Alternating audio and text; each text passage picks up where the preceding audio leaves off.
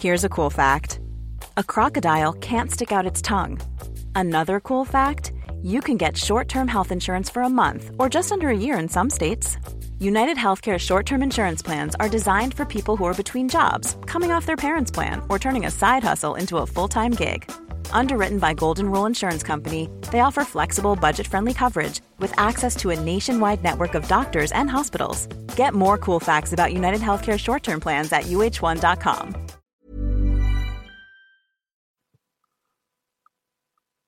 Bonsoir et bienvenue dans le podcast Culture PSG du lundi 20 juillet 2020. Nous sommes de retour cette semaine pour évoquer le match amical donc de vendredi dernier contre Vasland Beveren. On va parler ensuite du match amical de demain contre le Celtic et on fera un point ensuite sur le premier match officiel qui arrive dans la foulée, à savoir la finale de Coupe de France de vendredi soir contre l'AS Saint-Etienne. Selon la durée du podcast, on fera une session de questions-réponses. On verra, c'est possible qu'on en fasse une. Déjà, ça fait quelques temps et en plus, on n'est pas sûr de vous occuper pendant bien longtemps avec les thèmes pareils, puisque ça reste des matchs amicaux et qu'on ne va pas forcément euh, tirer des, grandes conclusions non plus. Euh, on est quatre pour euh, revenir sur tous ces thèmes. Donc, nous avons, comme toujours et comme d'habitude, Monsieur Martinelli. Bonsoir Mathieu. Salut à tous. Voilà, qui est peut-être accaparé aussi avec un œil sur la télé pour ce Juve Lazio qui compte beaucoup pour lui. Non, non, 100% concentré sur, le, sur, le, sérieux podcast. Il faut être sérieux. Un peu, voilà. Un peu de professionnalisme dans, dans ce podcast si amateur à tous les niveaux. Tout à fait. nous avons aussi Omar qui est là normalement. Bonsoir tout le monde, très fier d'être un amateur. Tout à fait. Euh, on nous dit sur le live, s'il y a déjà plein de monde, le, podcast du lundi, c'est ce qui rend le lundi acceptable. Bah, bien écoutez, peut-être. Euh, et oui, on nous demande est-ce qu'on fera un point Atalanta? Pourquoi pas? Euh, on, va voir aussi. Et nous avons le retour de l'enfant terrible du podcast, qui n'est pas dans sa buanderie, mais qui est en pleine forme normalement. Bonsoir Simon. Bonsoir, salut les gars, salut à tous. Voilà. Content date de repos. Alors Simon, il y a beaucoup de gens qui m'ont demandé dans les commentaires, est-ce que tu vas relancer ton compte Twitter? Je te laisse répondre. Je sais pas sûr. Je sais pas encore. Au pire, vous avez toujours son compte YouTube et c'est euh, je ne sais combien de milliers, de centaines de milliers de fans si vous voulez les, aller le voir et tout ça. Mais bon, en tout cas, on est bien content. Mais c'est moins effectivement. Ah, c'est un peu plus léger, on va dire, le, compte Twitter. Voilà. Euh, bonsoir à tous sur le live, euh, sur YouTube, sur Twitter. Donc ça nous fait plaisir de vous avoir, évidemment. On est très content de vous retrouver comme toutes les semaines. On nous dit bonsoir depuis la Mauritanie, mais bonsoir à tous euh, ceux qui nous écouteront. ceux qui nous écouteront en replay aussi. Donc voilà. Et on va attaquer donc sur ce PSG Vasland Beveren qui nous a occupé vendredi en fin d'après-midi, puisque le PSG jouait son premier match au Parc des Princes depuis bah, 5 mois, ou 4 mois, pardon, oui, c'est ça, 4 mois. Euh, victoire 7-0 avec demi-temps joué de façon très différente. Enfin, c'était même pas des mi-temps, c'était des cartons de 30 minutes. donc, la première équipe a gagné 4-0 avec des buts de Vukotic contre son camp, Neymar sur penalty, Icardi sur euh, presque penalty et Mbappé juste avant la mi-temps sur un centre de Di Maria dévié par Neymar. Deuxième mi-temps, Choupo-Moting enflamme le parc avec un doublé en deux minutes, 65e, 66e et Mbesso clôt la marque à la 93e sur un corner de Pablo Sarabia qui a été légèrement dévié. Euh, on nous demande le compte euh, YouTube de notre ami Simon, c'est Piotr Foot, Simon si je ne me trompe pas sur YouTube, c'est bien ça? Oui, oui, c'est ça. Voilà, voilà. Vous avez plein de vidéos qui ne concernent d'ailleurs pas que le PSG. Bref. Euh, on nous dit merci d'être là, mais c'est un grand plaisir pour nous aussi. On attaque donc tout de suite le pouls de, ce Vasland Beveren PSG. Euh, moi, il y a un premier truc que je dois dire sur cette rencontre, c'est que 4 fois 30 minutes, ah, c'est beaucoup trop long pour un match amical. Oh là là, ça a été euh, vraiment honnêtement, à la fin, j'en pouvais plus. Et Dieu sait que j'aime le foot et qu'on en a été privé pendant 4 mois, enfin du PSG surtout, mais euh, la fin a été franchement très pénible. Bon, à analyser, on va revenir dessus, mais je trouve que ce format 4 x 30 minutes n'est pas forcément euh, très, euh, comment dire, très agréable à suivre, à regarder, trop d'interruptions, tout voilà, on nous dit le match a fini à 21h45, c'était long. Bah oui, c'est un peu ça, effectivement, euh, trop long, euh, pas forcément toujours euh, très passionnant. La fin de rencontre avec les Belges qui refont rentrer des joueurs et tout, c'était franchement.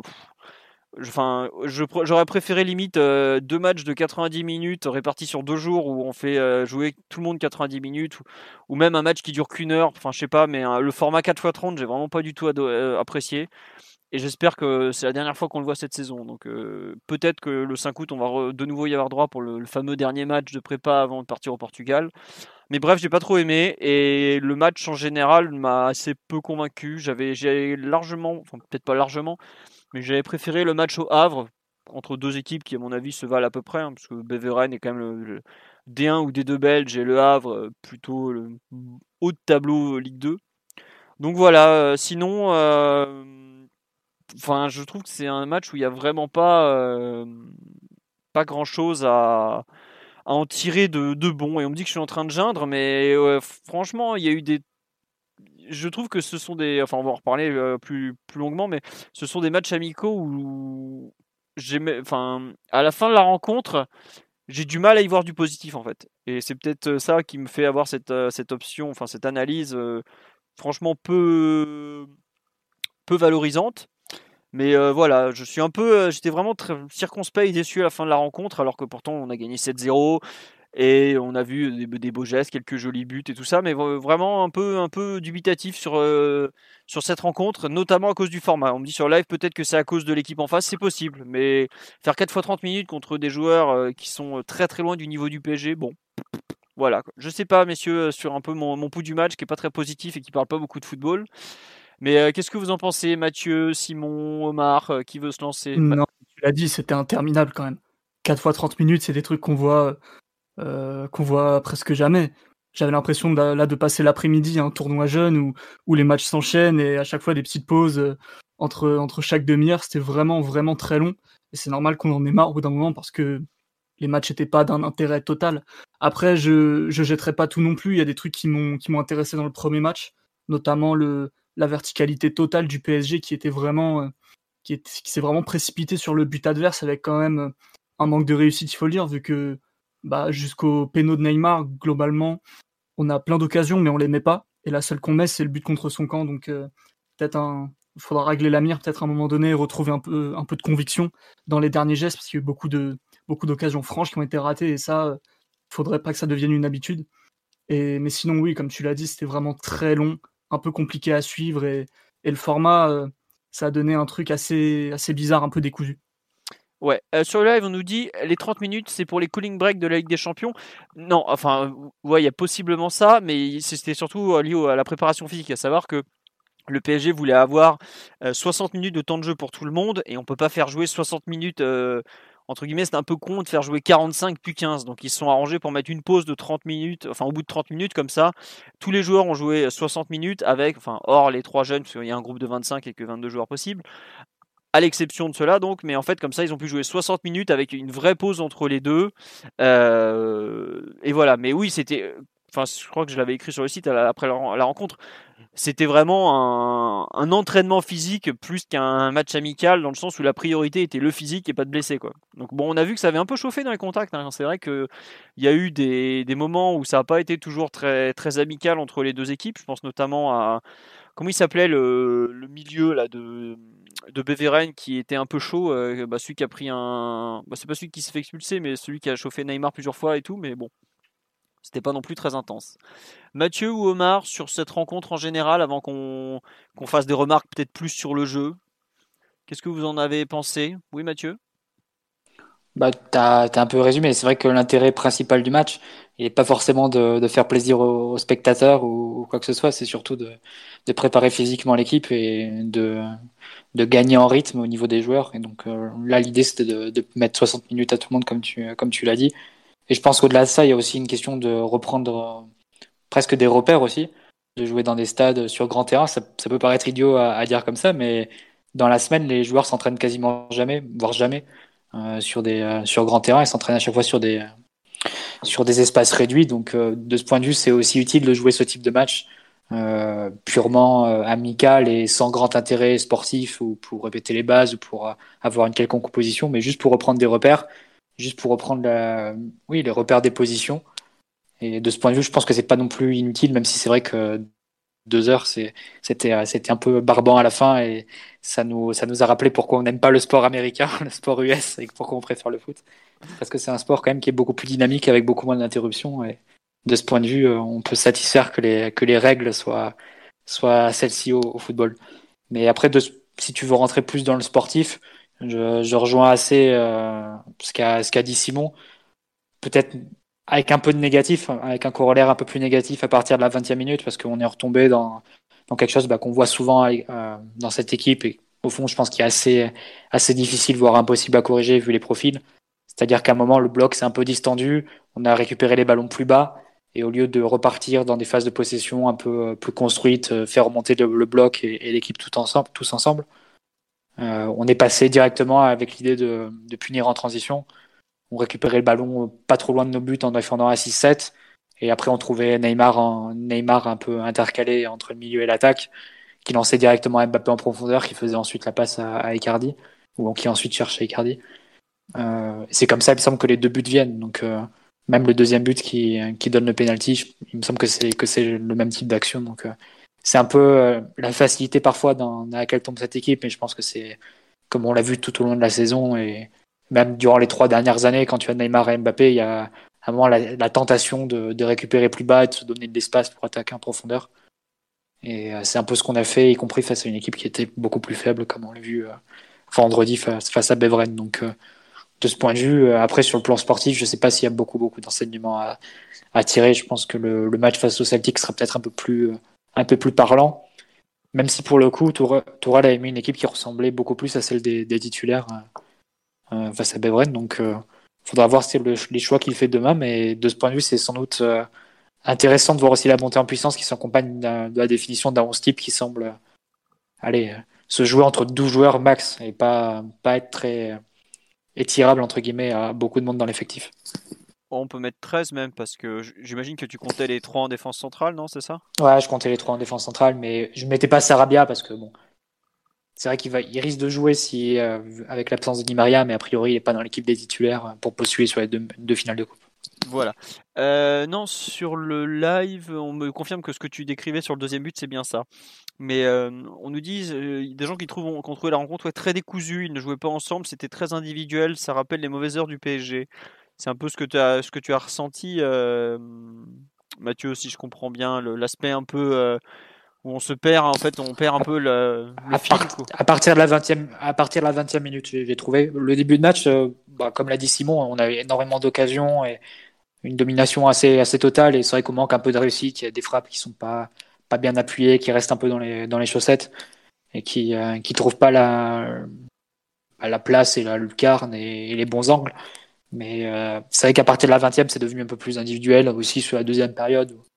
Ou peut-être que ça, ça a tourné un peu au niveau de l'agressivité que, mettait l'équipe adverse. On s'est aussi un peu, on est un peu tombé dans leur jeu à ce niveau-là. Mais après, honnêtement, je pense pas que ce soit le débat où là, là n'était pas l'essentiel en fait. C'est vraiment une question de reprendre le rythme et de reprendre des repères pour moi ce type de match.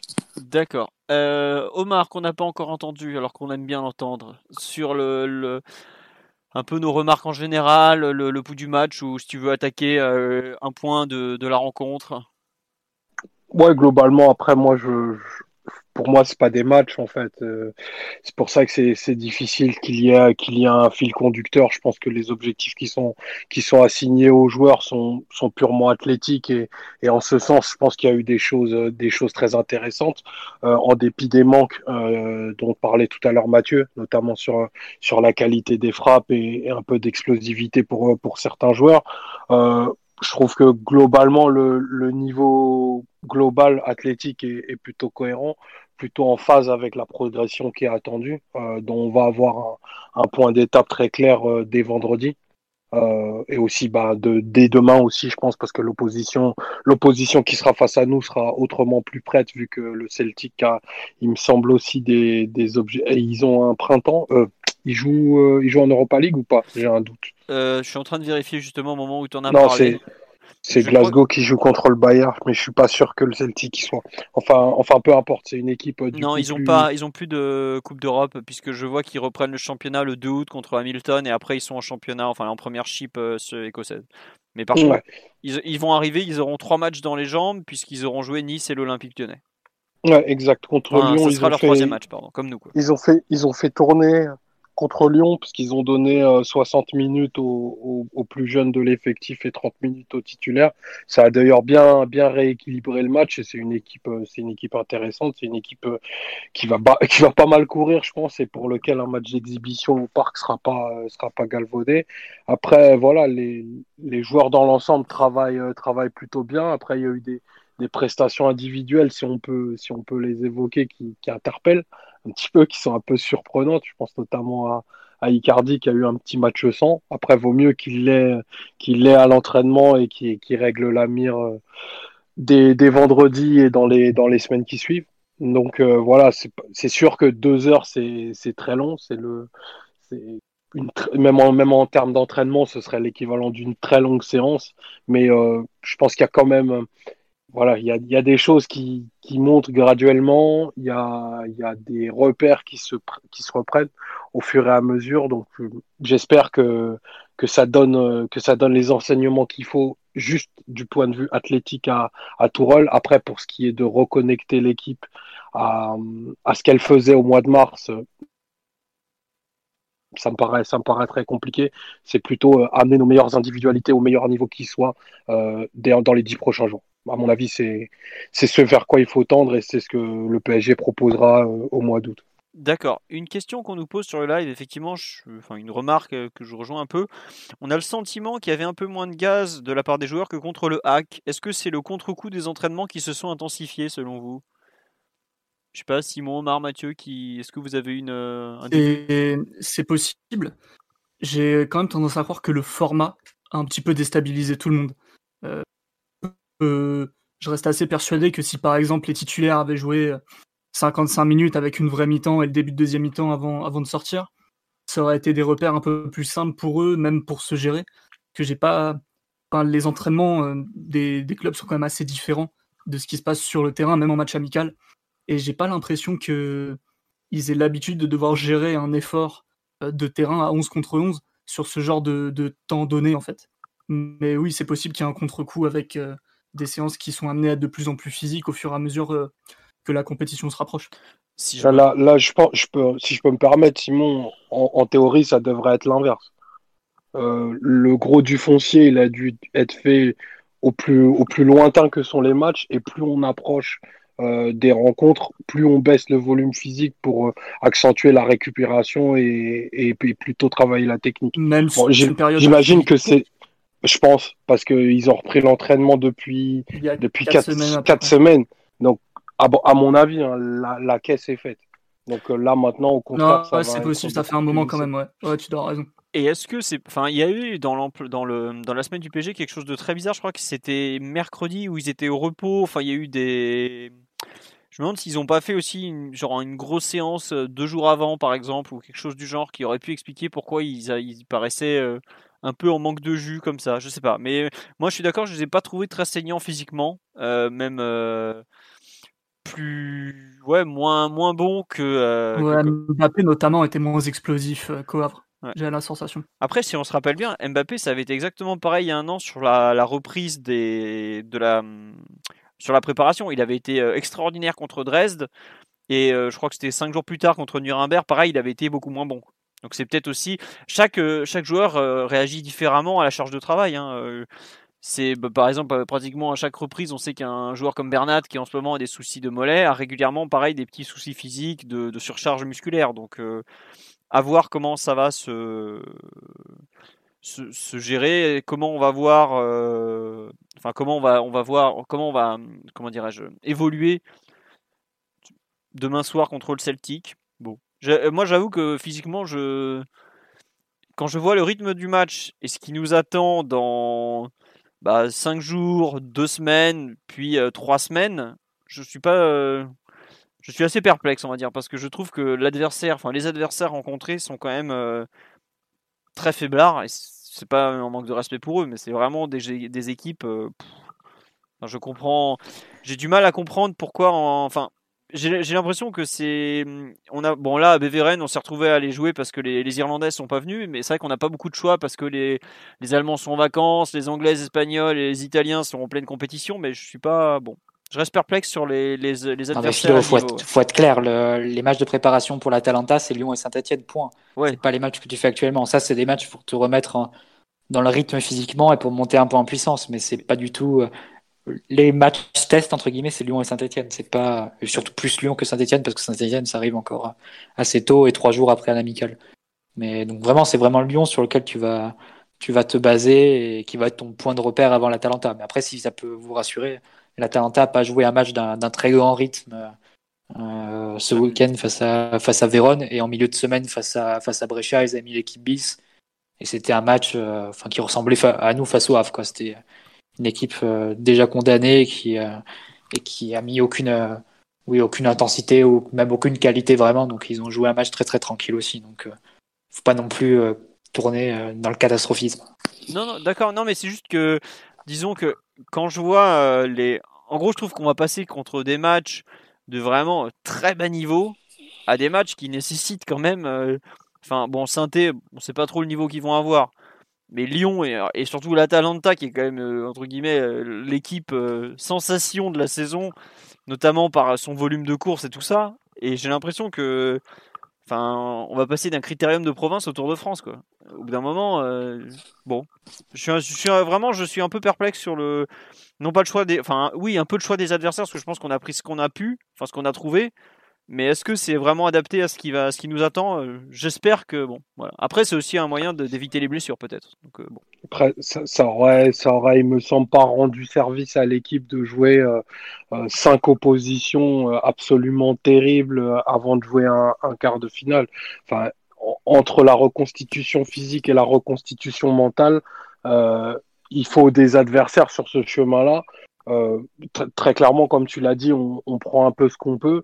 Et euh, moi, je trouve que l'aspect très graduel des, oppositions va plutôt va plutôt dans le bon sens parce que on va dire que hiérarchiquement on va de l'équipe la la moins la moins forte à, la plus forte. Et ça pour aller pour arriver jusqu'à ce pic contre Lyon qui va être euh, en effet un, un point de référence clair tant au niveau technique que, que physique. Et encore parce que bah, tu sais très bien qu'un match comme celui-ci tu aussi les joueurs pour te le rendre très facile assez rapidement donc euh, les enseignes je ne pense pas qu'on tirera des enseignements très clairs des, semaines qui nous séparent euh, bah, de la reprise de l'entraînement effective au match euh, contre, contre l'Atalanta.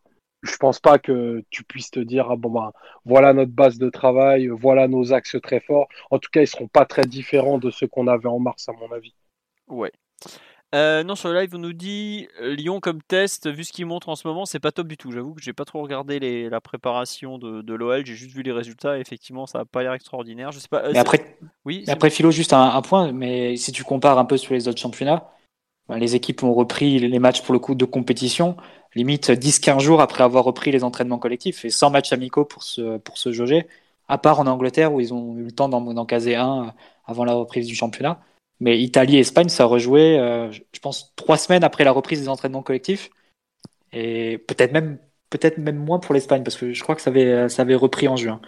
Mais, Ouais, ça a repris euh, très vite en Espagne, oui. Mais Allemagne, de Ouais. mémoire, ils ont fait, je crois, aussi 15 jours et hop, euh, c'était parti. hein. Ouais, donc euh, au final, il y a quand même des équipes qui s'en sont plutôt bien sorties avec une- des préparations euh, très raccourcies. Et pour le coup, aucun match amical pour se, pour se remettre dedans. Donc euh, bon, c'est pas non plus aucun, aucun espoir et on n'est pas condamné euh, par avance. Ouais. Et puis, Ouais, bon, puis même au niveau de la préparation mentale, Omar le disait un petit peu, je suis pas sûr que ça rende service à grand monde de d'enchaîner beaucoup trop de matchs amicaux sans enjeu, euh, qui, qui sont un peu contraignants en termes d'organisation et tout ça, euh, pour euh, déplacer les joueurs à droite à gauche. Euh, vu le sprint final qui nous attend, et non pas la saison complète, je suis pas sûr que au niveau mental ce soit très utile de, de les trimballer dans tous les sens pour jouer des, des faux matchs sur grand terrain. Bah, C'est clair qu'avant une Coupe du Monde, généralement, tu joues pas le Brésil, l'Argentine ou, ou l'Espagne. Ouais, tu joues tu à la des matchs Chine et, Ouais, l'Équateur euh, devant, euh, devant des enfants invités par la Fédé, puis voilà, quoi, et la ligue locale, n'oublie pas. évidemment. Euh, bon, on a un peu fait le tour, je pense, sur l'aspect physique, non? On va pas, enfin, et puis globalement, on n'a pas les données, donc euh, étant donné que je ne suis pas Rainer Schrei et que je je peux pas donc m'embrouiller avec la moitié du staff comme comme tout le monde le sait, on va parler peut-être un peu du jeu euh, ou des un peu peut-être voir des choix de Tourelle. Moi, il y a quelque chose un peu qui m'a qui m'a interpellé, c'est quand même la, charnière Thiago Silva Marquinhos qu'on n'a pas souvent vu cette saison. De mémoire, je me demande s'il a, enfin, il me semble que la dernière fois qu'on l'a vu, c'était le PSG Monaco du 12 ou du 15, celui du 12 janvier, euh, donc le premier où il y a trois partout. Et ça m'a surpris qu'il réutilise cette charnière. Euh, est-ce que vous y voyez un signe ou pas du tout euh, Et Omar qui me demande Thiago Silva axe gauche, c'était quand la dernière fois? Bah, C'était au Havre la semaine précédente. Mais sinon, ouais, je sais pas, Mathieu, Omar, Simon, sur ce choix un peu de, de relancer cette charnière Thiago Silva Marquinhos, vous le comprenez comment vous? Il faudra voir le match demain face au Celtic s'il y a une rotation et que du coup c'est Marquinhos qui, qui se retrouve sur le banc, vu que pour le moment, on a vu, euh, sur les trois charnières possibles, on n'a pas vu Thiago Silva Kimpembe. Euh, là, peut-être qu'on pourra en tirer un enseignement en disant bah, c'était juste du turnover.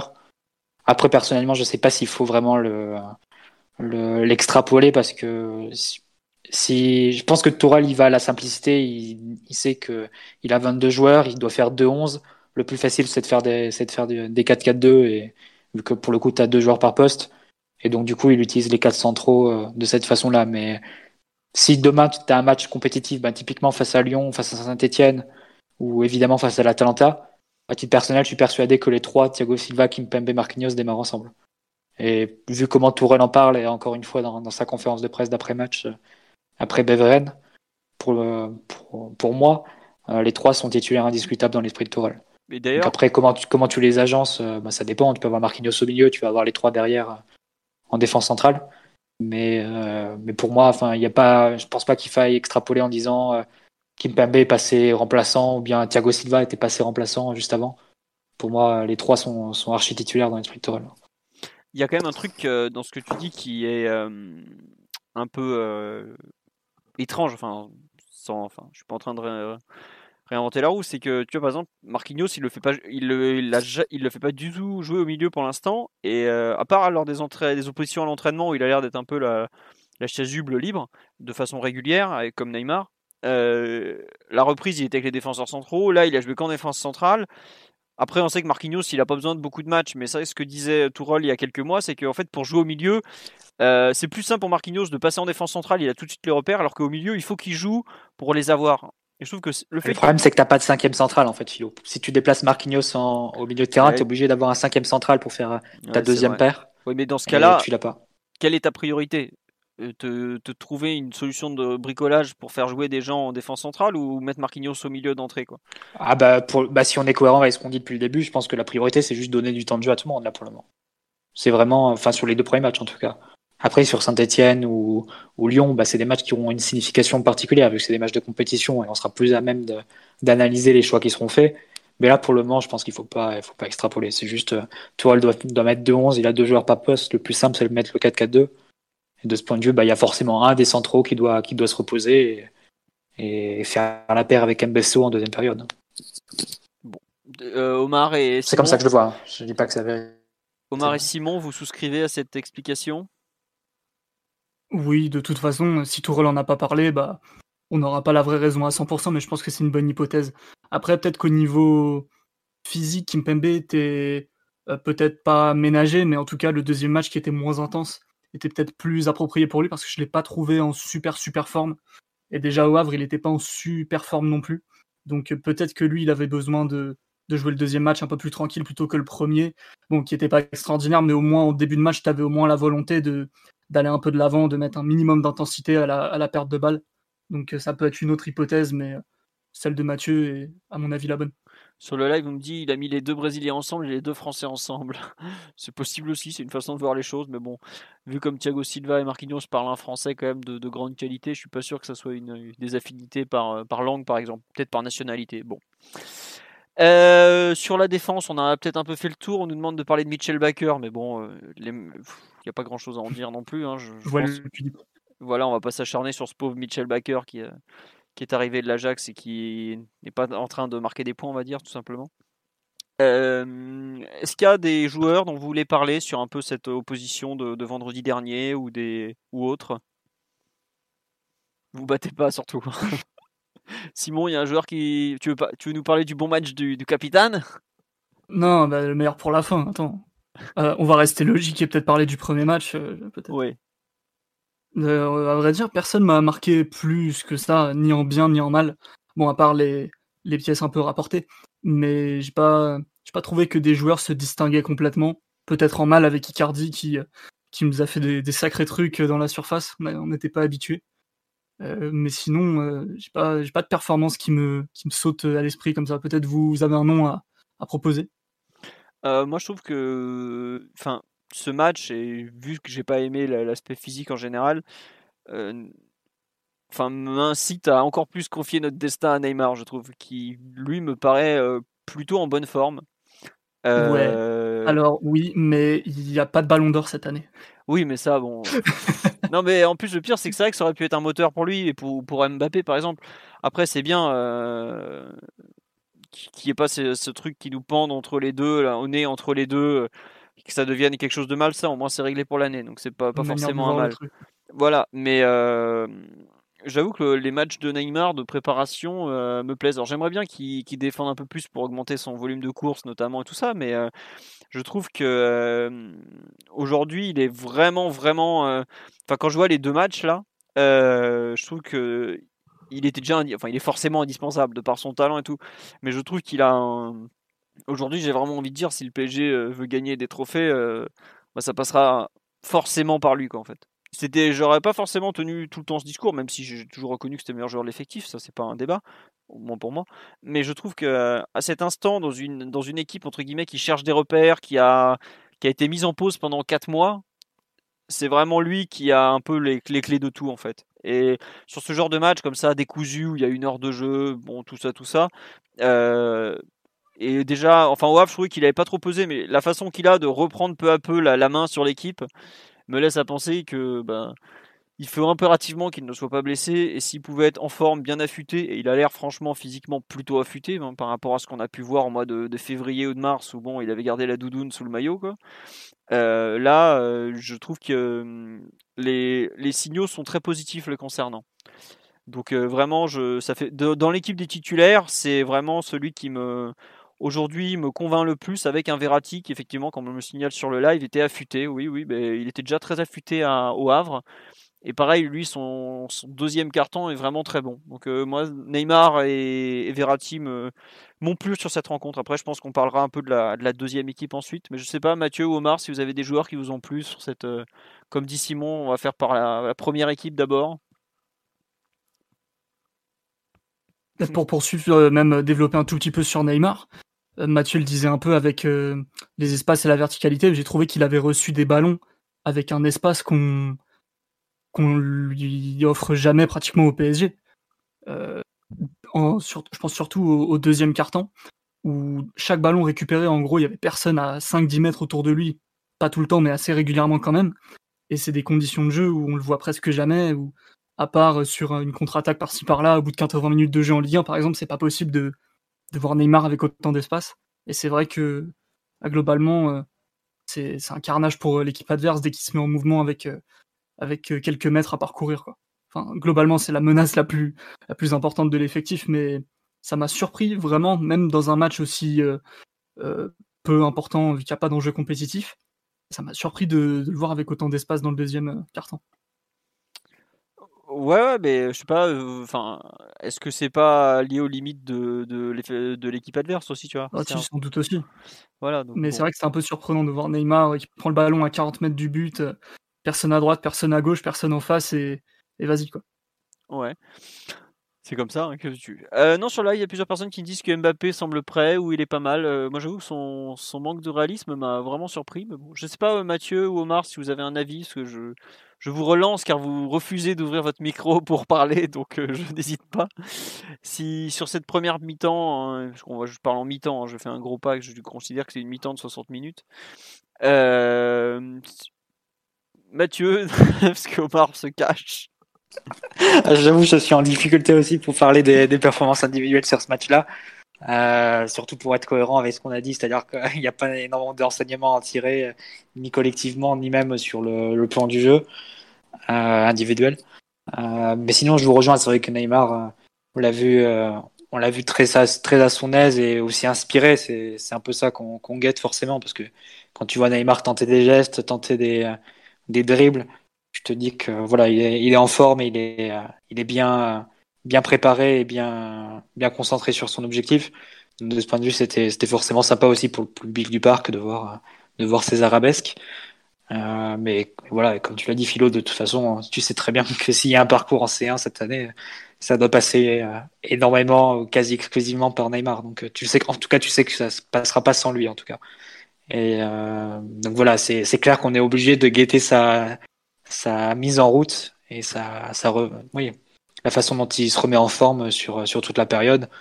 Parce que tu sais que face à l'Atalanta, c'est un contrat un peu partout sur le terrain. Euh, tu auras besoin de, de l'inspiration de Neymar pour, pour se défaire des, des, marquages, créer des supériorités numériques, et ensuite lancer les Mbappé, les, les, euh, les Icardi, les Sarabia vers, vers le but adverse. Donc euh, c'est euh, forcément c'est le joueur qu'on gagne durant cette préparation, et, on peut dire que les, signaux envoyés sur les deux premiers matchs sont, très positifs. Très bien. Euh, non, sur le live, il y a plusieurs personnes qui se plaignent du manque de repli des attaquants, comme quoi le, leur mauvais côté était revenu. Euh, vous pensez que c'est euh, c'est plus lié à leur forme incertaine du moment, à la facilité du match, comment vous l'interprétez le fait qu'on effectivement on n'évolue pas trop en bloc? On peut pas dire le contraire. Il y a eu des moments où bon. Ouais, ça, ça, ça s'est un peu dégradé au fil du temps, mais c'est vrai que bah, les deux explications sont recevables. Hein. La façon dont pas dire que, enfin, c'est impossible que l'équipe presse euh, immédiatement et sur euh, sur l'ensemble de l'ensemble d'une rencontre amicale. Et pour le coup, je trouve que Paris est à chaque fois sur les deux matchs rentre avec l'ambition de presser et de de garder le, le, ballon dans le camp adverse avec des efforts à peu près euh, de tout le monde. Ça, pour le coup, c'est pas forcément quelque chose auquel tu t'attends.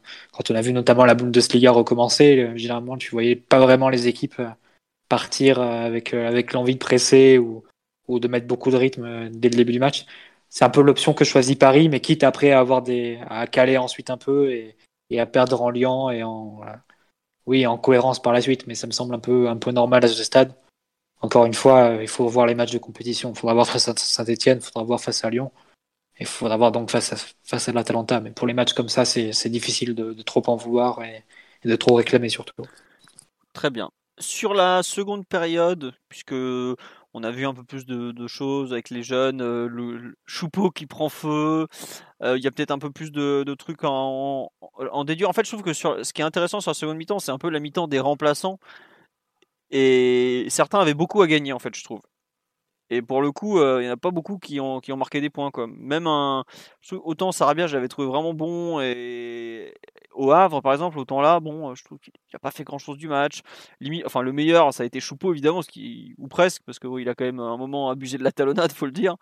Mais euh, je ne sais pas si vous avez des, des, individualités qui vous ont plu un peu plus sur cette seconde mi-temps ou, ou pas d'ailleurs. Simon, toi qui, qui a qui a forcément regardé ça avec qui, les yeux qui de anime un, un, fan club.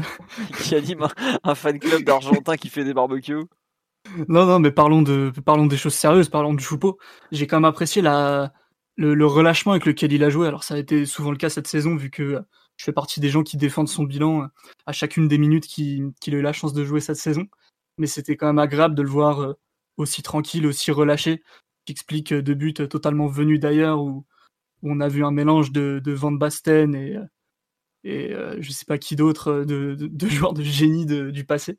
Mais ouais, ouais, c'est un joueur qui a l'air beaucoup mieux intégré quand même que la saison dernière, alors que paradoxalement il joue moins et, qui a l'air plutôt en bonne forme lui aussi. Et je serais pas surpris que dans un contexte de match, que ce soit les finales ou, ou l'Atalanta, Choupo puisse rentrer et, rendre de, des services en, remplaçant de, Cavani tout simplement, voire même en, en jouant sur le côté, comme, euh, comme le match de Liverpool la saison dernière. Donc euh, non, non, je plutôt très content de, voir Choupo réintégré, de le voir euh, aussi tranquille alors qu'il est passé à deux doigts de de pas de pas poursuivre au club quand même vu qu'il arrive en fin de contrat et, j'espère que qu'il qu aura un rôle à jouer et qu'on qu le prolongera surtout. Très bien.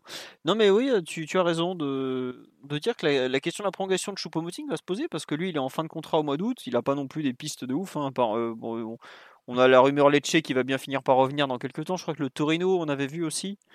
Mais euh... vous enflammez, vous enflammez pas du tout sur un match amical. Non, mais bah, Choupo, tu sais que nous, on l'a toujours quand même plutôt soutenu dans le sens où.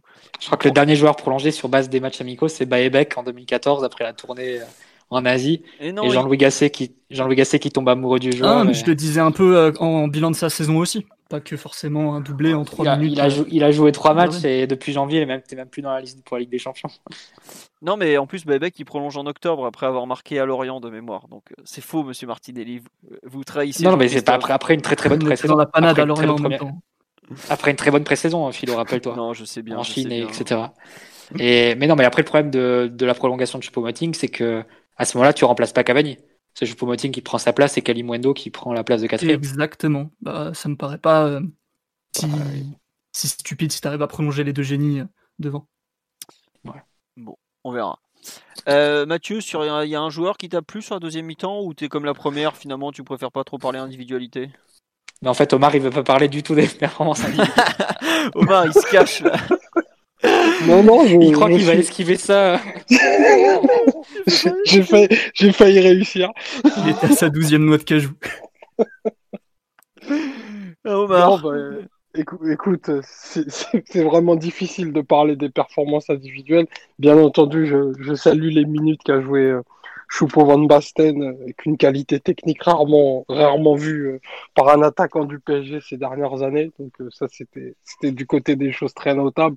Mais après, non, sur les, sur les quatre cartons, enfin, qu'est-ce que tu veux dire d'autre que, que Neymar est un joueur euh, absolument exceptionnel et qui est capable de tout créer, euh, que Mbappé a une capacité de déséquilibre qui, qui n'existe pas et qui n'a pas d'équivalent, euh, et qu'il faut qu'on arrive tous en pleine santé euh, dès vendredi et que ça se poursuive pendant tout le mois d'août. Enfin, pour moi, il y a, y a pas de, faut pas surinterpréter. J'entendais parler du repli des attaquants, ce genre de choses-là. C'est des gens qui sont dopés à la compétition. Et j'ai bien dit à la compétition parce que c'est pas le cas de toutes les équipes. Euh, mais euh, et on retrouvera, on retrouvera ces talents euh, au mois d'août, quoi. Pour le moment, j'attends et, et je regarde avec avec délectation tout ça, tout ça en train de s'imbriquer. Très bien. Non, on nous dit Choupo coûte, a pas coûté très cher. on sait pas exactement. Le Choupo est pas si ridicule que ça, mais bon, c'est pas non plus un des gros salaires de l'effectif, clairement. Et on dit oui, Choupo techniquement très propre, mais euh, ça, on, ça n'a jamais été le, le, problème de Choupo. La technique, c'est bon plus un peu le, le réalisme pour un attaquant où il est pas toujours euh, très létal, on dira. La, confiance aussi. Oui, oui, oui, voilà, mais ça, ça va un peu avec. Hein.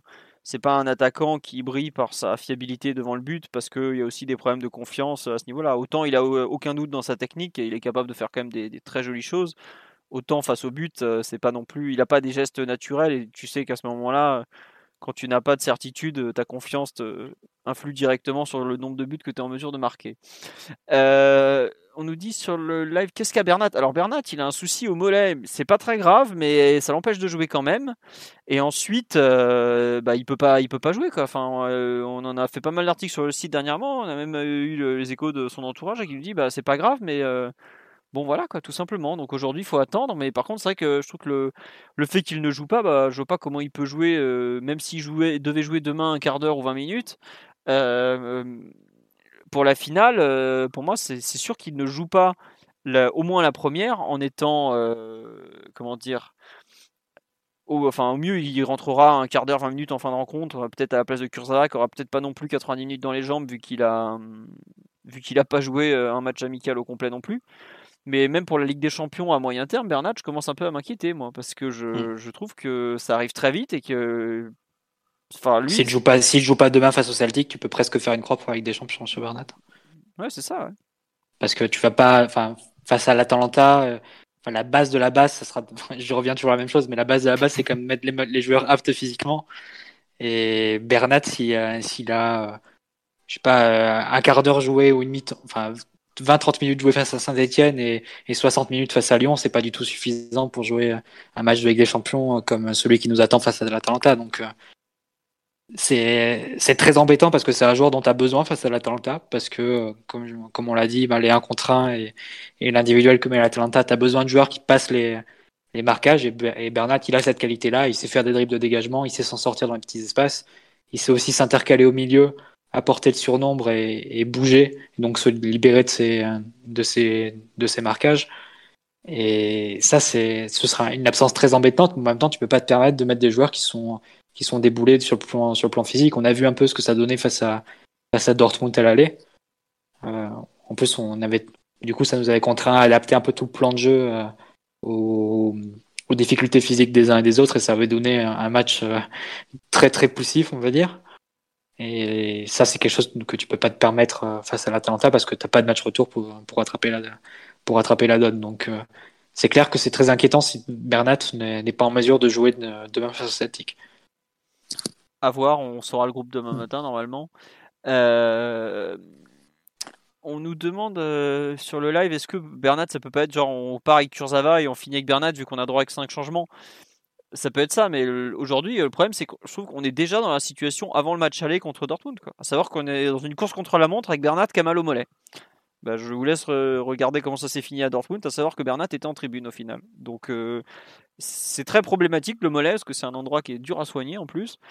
Et j'avoue que le, malheureux Bernat me paraît très mal engagé aujourd'hui pour être euh, disponible pour euh, le quart de finale, euh, bon voire plus, parce que dans tous les cas, ok, il peut pas jouer le quart, mais il n'a pas de rythme, il va, ça va être compliqué de jouer une éventuelle demi et voir une finale ensuite. Donc c'est c'est vraiment une, une, sale blessure qu'il a et qui, est, qui tombe vraiment mal. Quoi. Enfin, même si c'est même ça fait deux arrières gauche sur, sur la touche surtout que Diallo aussi est en convalescence. Ah, mais Diallo est censé, est censé avoir repris l'entraînement aujourd'hui. Donc, ah, il sera euh, prêt pour les finales, euh, Diallo? Les finales, non, mais on peut espérer qu'il joue au moins euh, le match amical du, du, 5 août et après, advienne que pourra. Quoi. As au moins, mm. enfin, surtout, il faut espérer que Kurzawa ne se blesse pas. Parce que si tu as Kurzawa et Bernat et Diallo en vrac, il est gentil, Mitchell Baker, mais bon, déjà que Neymar le pourrit en amical, qu'est-ce que ça va être en, en compétition quoi. Donc, c'est pour moi le poste derrière gauche, euh, il y a vraiment des doutes et il faut, faut, faire attention quoi. Parce que comme on dit, ça commence à faire beaucoup d'incertitudes. Ouais, c'est un peu ça aussi. Bon, on verra. Euh, vous voulez rajouter quelque chose sur PSG Beveren ou on se pro, on se pro, comment dirais-je, on se projette déjà pardon sur PSG Celtic? Non, je suis obligé de toucher un mot sur le match du, du capitaine de Leandro Paredes quand même. Oui. Vu que globalement lui euh, part clairement comme un comme un remplaçant. Et un peu à l'image de, de Choupo-Moting, il, il s'est plutôt mis en évidence, il a, il, a, il a pris ses responsabilités sur le terrain, il a eu pas mal de pas mal d'activités, même pas mal de, de pas de leadership, mais il a quand même montré de l'importance et ouais du leadership t'as trouvé? Ouais non vraiment ouais ouais bah enfin tu voyais que le, patron du milieu c'était lui quoi. Les autres enfin bon on va pas on va pas bah, parler de, L'équipe a pas été super flambante en ce moment-là et il y a pas mal de joueurs qui étaient un peu en dedans, soit pas très concernés, soit pas très en réussite un peu comme Kim Pembe que j'ai trouvé pas très bon, alors que lui, pour le coup, il a essayé de d'élever un peu l'intensité par lui-même, on va dire, dans certains duels où, où il a voulu se faire respecter, mais ça se passait pas toujours très bien. Et non, le Paredes, c'était plutôt, plutôt la force tranquille, euh, sérieux, assez réactif, assez mobile pour un joueur qui, euh, même au plus fort de la compétition, a parfois un peu du, du mal à se bouger. Donc, euh, ça, ça fait encore une option en plus au milieu, mine de rien, vu que Kouassi est parti. Et, c'est positif vu, vu ce qui nous attend. Ouais, non, bah, moi je te rejoins. Je trouve que même tu, tu es pas forcément super. Euh, enfin, je l'ai vraiment trouvé très bon pour le coup. Et donc. Euh, ah, je prends des pincettes maintenant. Ouais, non, non, mais. Euh, enfin. de la seconde mi-temps, pour, moi, il y, en a peut-être 3-4 qui ressortent du lot. T'as lui, bon, Choupeau forcément. Et peut-être, j'ai beaucoup aimé la, demi-heure jouée par Kalimundo, même si c'est dommage, il rate d'entrer une occasion. Mais le, ce qu'il fait sur l'action du poteau, c'est du bien bel ouvrage, ma foi, j'ai trouvé l'appel, la reprise est tout très propre. Et je trouve que je parlais tout à l'heure des joueurs qui savent pas saisir leur chance, là, les, les Draxler, les Herrera, euh, même euh, Dagba un peu plus cette fois-ci. Enfin bref, il y en a quand même pas mal qui sont un peu euh, bah, mollasson ou, ou mi-figue mi-raisin à l'issue des rencontres. Et lui, pour le coup, euh, il perd pas de temps et il marque des points. Quoi. Donc ça, c'est vraiment encourageant, même si Monsieur Martinelli est déjà en train de contacter des directeurs sportifs allemands pour nous le vendre dans les trois mois. Bon, J'apprécie de voir des jeunes saisir leur chance comme ça. Voilà. Euh, Mathieu Omar, c'est bon? On passe à la suite? Ça vous va? Je, ne voudrais pas vous gêner à faire des, déclarations que vous, allez regretter ensuite. Hein, euh, c'est bon? C'est bon, c'est bon, Philo. Allez, on va passer à la suite. Donc, euh, mardi soir, match amical PSG Celtic. Puis, vendredi soir, finale de Coupe de France, PSG AS Saint-Etienne. Euh, est-ce que pour vous, ce PSG Celtic est finalement la, vraie préparation à la finale de, vendredi ou c'est juste un amical de plus qu'on va jouer peut-être avec deux équipes mixtes? Qui veut se lancer un peu? Oui, Simon, tu as beaucoup de choses à dire, t'es pas venu depuis trois semaines, vas-y. non, c'est un match amical de plus, clairement, mais déjà, tu vas retrouver un format décent pour jouer au football, pas des, cartons avec des mi-temps à chaque fois ou des pauses de 10 minutes. Je sais plus bien. Donc, ce sera un match amical, il faut le prendre comme un match amical, parce que il faut quand même se souvenir qu'on part sur un pied d'égalité avec les clubs français qui, nous attendent, ce qui n'est pas le cas de, de la Talenta qui lui a joué des vraies compétitions depuis l'interruption. Donc je me fais pas de soucis particuliers à ce niveau-là. J'attends pas que l'équipe fasse un match plein, j'attends pas que, que les joueurs les plus forts se fassent forcément le match de leur vie. Euh, bon, on attend forcément des bonnes prestations, une bonne performance parce que la compétition va vite arriver, mais ça reste un match amical. Euh, il sera euh, un peu plus parlant sans doute que, que Beveren, mais il faut pas, faudra pas lui donner une importance démesurée. Surtout que c'est peut-être possible qu'à l'approche de, la finale, certains joueurs veuillent éviter un peu le, le pépin, la blessure et, et, ne mettent pas forcément, bah, qui ne sacrifient, qui donnent pas leur corps à la science face au Celtic à quelques jours de la finale, quoi. Ouais, dans le sens où tu penses que certains ne mettront pas le pied, quoi clairement. Pas le pied ou, les attaquants qui défendent pas, ce genre de truc. Quoi. Après, il faut évidemment qu'on attend un bon match parce qu'on attend à chaque fois euh, des bons matchs. Mais mais faut quand même se souvenir que Saint-Etienne et Lyon partent sur la même base que nous, plus ou moins, et que l'objectif d'un point de vue physique, ce sera plus. Euh, enfin, l'enjeu principal, c'est plus le 12 août, parce que là, euh, tu as un retard qui est assez important avec l'adversaire. Mais par rapport au club français, je pense pas que un match euh, un peu moyen au Celtic nous empêche de remporter les finales. Très bien. On nous dit, est-ce qu'on verra peut-être les prémices de l'équipe type? Oh, Possiblement, mais, en fait, je trouve que si tu mets pas une équipe euh, entre guillemets type mardi soir, ça veut dire que tu vas jouer un match de 90 minutes vendredi avec des joueurs qui n'auront jamais joué plus de 60 minutes pour certains. Donc après, enfin Tourelle dès la fin de PSG Beveren a laissé entendre qu'il n'allait pas faire jouer des joueurs 90 minutes parce qu'ils craignaient qu'ils soient pas assez en forme ensuite pour le vendredi. Donc voilà, mais que certains jouent au moins. Enfin, j'aimerais bien que nos ah bah, il a même dit qu'il ferait deux équipes de 45 minutes, hein, Il l'a pas aussi, il l'a pas affirmé de façon aussi stricte, mais bon, c'est vrai qu'il a laissé entendre ça quand même, quoi. Je sais pas. Oui, Mathieu, fini. Non, mais après, je sais pas. C'est eux qui font leur programme au niveau physique, mais c'est vrai que ça, de toute façon, ça paraît compliqué de faire jouer des joueurs 90 minutes euh, à trois jours du match face à face à Saint-Étienne. Mais bon, c'est clair que tu prends après le risque de, de, finir le match un peu, un peu sur les rotules. Mais bon. Après, je sais pas, c'est eux qui s'organisent. Hein. On n'est pas, pas contre les charges de travail de même. Ouais. Euh, on nous dit, tiens, quel système contre le Celtic et Synthé? Est-ce qu'on fait 4-3-3 ou on continue 4-4-2 on nous dit, enfin plus exactement, on dit 4-3-3 sans Icardi ou 4-4-2 sans Gay. Enfin, je, pense qu'on peut faire avec d'autres joueurs, mais euh, qu'est-ce que vous en pensez? On va continuer 4-4-2, non? Je, crois aussi. On a, on a vu assez peu d'ajustements tactiques de la part de Tourelle. Beaucoup de rotation forcément, mais au niveau tactique, on n'a pas vu grand-chose d'extraordinaire ou de très différent de ce qu'on faisait avant l'interruption. La cohérence voudrait que, tu continues en, en 4-4-2, surtout pour un match amical. Euh, après, personnellement, je vois pas d'un très très bon oeil un, changement de système.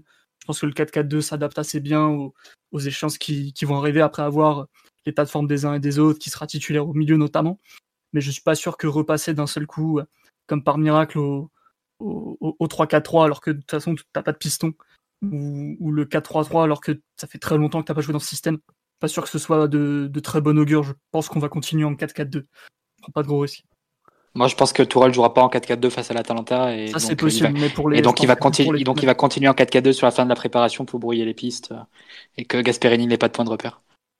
Genre, tu, tu, le vois ressortir le, le 3-4-3 euh. bah, bah, on en a parlé un peu entre nous avec Simon au moment du tirage, mais oui, je suis persuadé que ça sera soit 3-4-3, soit 4-3-3.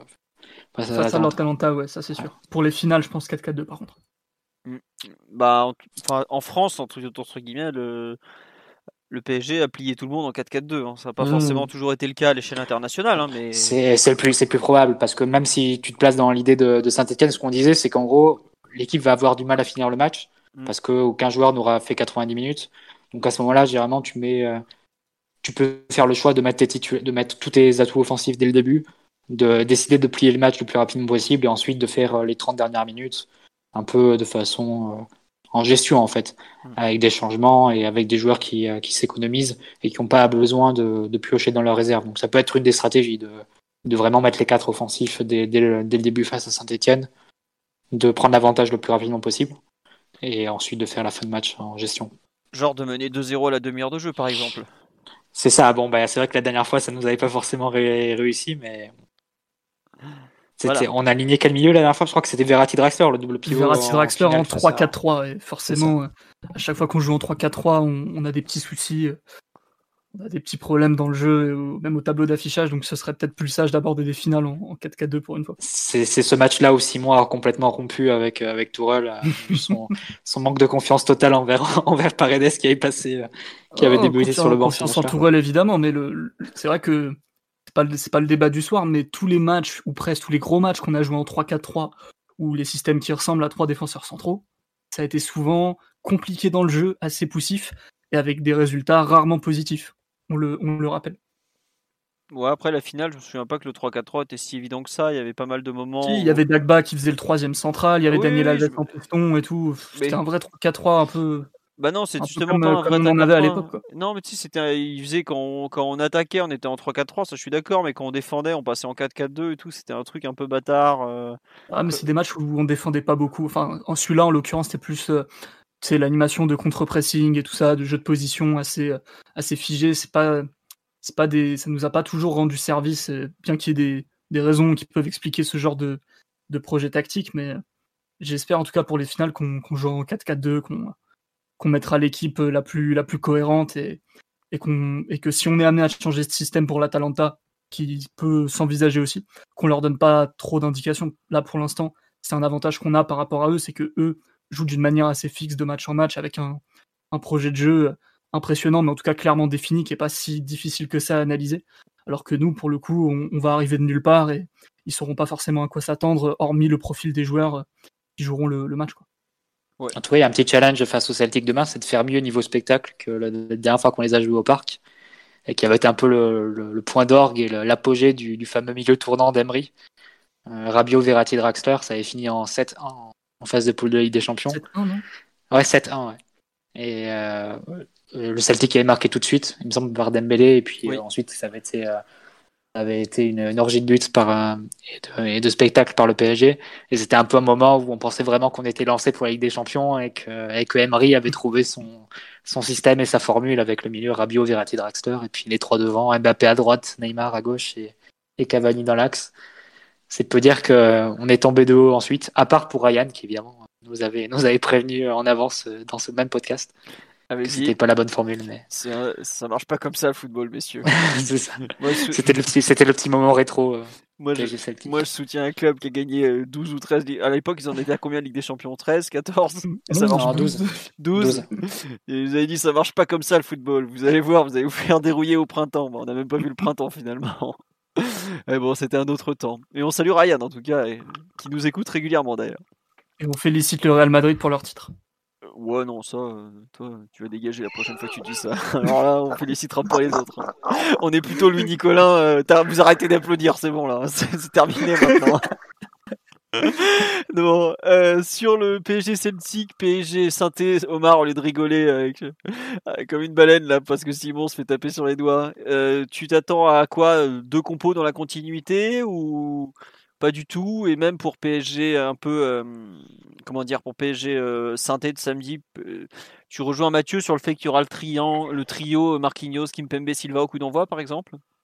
Alors, pour, euh, le match du, Celtic, je dirais 55 à 60 minutes les plus proches de, ce qu'on reproduira vendredi. Euh, en termes de, système, de composition et d'investissement. Euh, je crois que, enfin, il me semble assez clair que que le 4-4-2 va être euh, reconduit et que l'équipe ressemblera fortement à celle qui a débuté vendredi dernier. Euh, aussi bien demain que contre euh, saint d'ailleurs. je pense que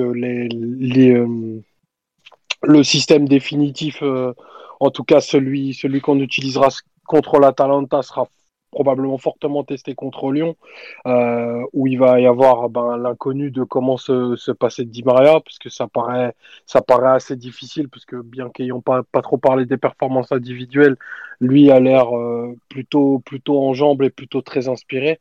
Donc, euh, on, sait ce que Sarabia apporte, mais on, sait aussi ce qu'on perd en n'ayant pas Di Maria sur un match sur un match coup près.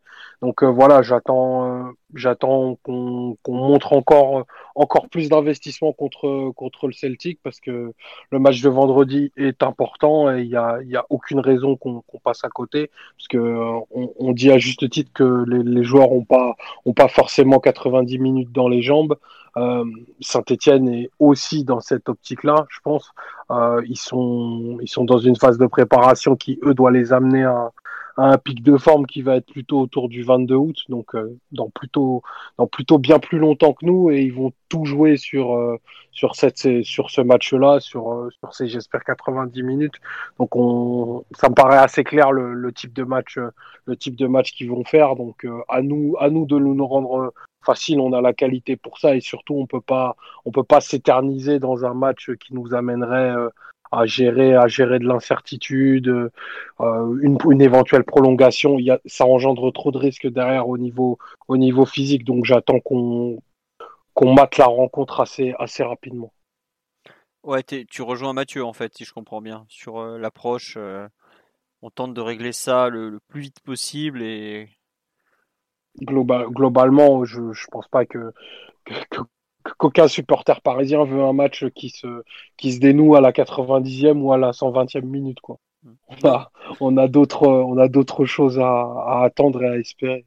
Ouais, non, mais moi je rejoins totalement. Et le fait qu'on ait euh, cinq changements euh, disponibles, même en finale Coupe de France, si je ne me trompe pas, me paraît être euh, une façon de gérer un score et pas de, entre guillemets, d'aller chercher un score en faisant rentrer des, bons joueurs. Enfin, j'espère qu'on sera dans ce cas-là. Après, je sais, je sais pas si j'ai confiance en cinq joueurs de banc actuellement au, PSG. On est peut-être l'équipe à qui les, les cinq changements va, va peut-être servir le moins parce qu'on a, on a au final très peu d'options, d'options fiables.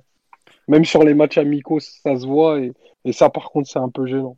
Bah, enfin, aujourd'hui, tu peux faire rentrer. Euh, bah, par exemple, tu vois, si, si on considère que les trois, euh, Marquinhos, Silva, Kimpembe, sont, sont titulaires. Tu as quand même euh, euh, Paredes et Gay sur le banc que tu peux faire rentrer. Tu peux avoir Bernat éventuellement que tu peux faire rentrer en cours de match. Et devant, tu as quand même allez, Sarabia, voire Dagba ou, même un Choupeau. Tu as, quand même. ouais, bon, t'as pas cinq changements de luxe. Je n'ai même pas compté Draxler ou Herrera qui font des matchs amicaux tellement mièvres que bon, on va éviter de les citer trop. quoi.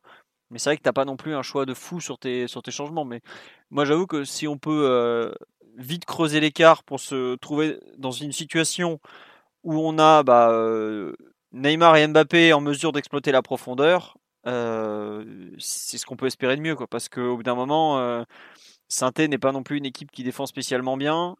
Au contraire même, il va leur manquer Saliba qui était l'an dernier leur meilleur défenseur. Loïc Perrin, je suis pas sûr qu'il soit en âge de tenir Mbappé, sachant qu'il a déjà du mal à tenir Choupo-Moting euh, à la vitesse. Donc euh, bon voilà. Et non, Aouchiche ne pourra pas jouer avec Saint-Etienne. Il a signé trop tard son contrat. Il pourra pas, il pourra pas jouer contre le PSG. Et normalement, il n'aura pas droit à la médaille non plus, parce que même s'il a marqué au premier tour, aujourd'hui, il est plus sous contrat avec le PSG. Donc euh, ça serait étrange de le faire monter et lui donner une médaille. Genre tiens, merci, mais en fait, t'es dans le camp en face. En théorie, il sera même pas dans le groupe de Saint-Etienne puisqu'il peut pas jouer. Donc bon, voilà. Sur ce, cet enchaînement, Mathieu, Omar, Simon, est-ce que vous voulez rajouter quelque chose ou, ou pas? En attaque, on est tous d'accord sur le fait que Di Maria sera quand même titulaire contre Saint-Etienne avant de, de, éventuellement passer à la préparation de, de l'Atalanta contre Lyon, non?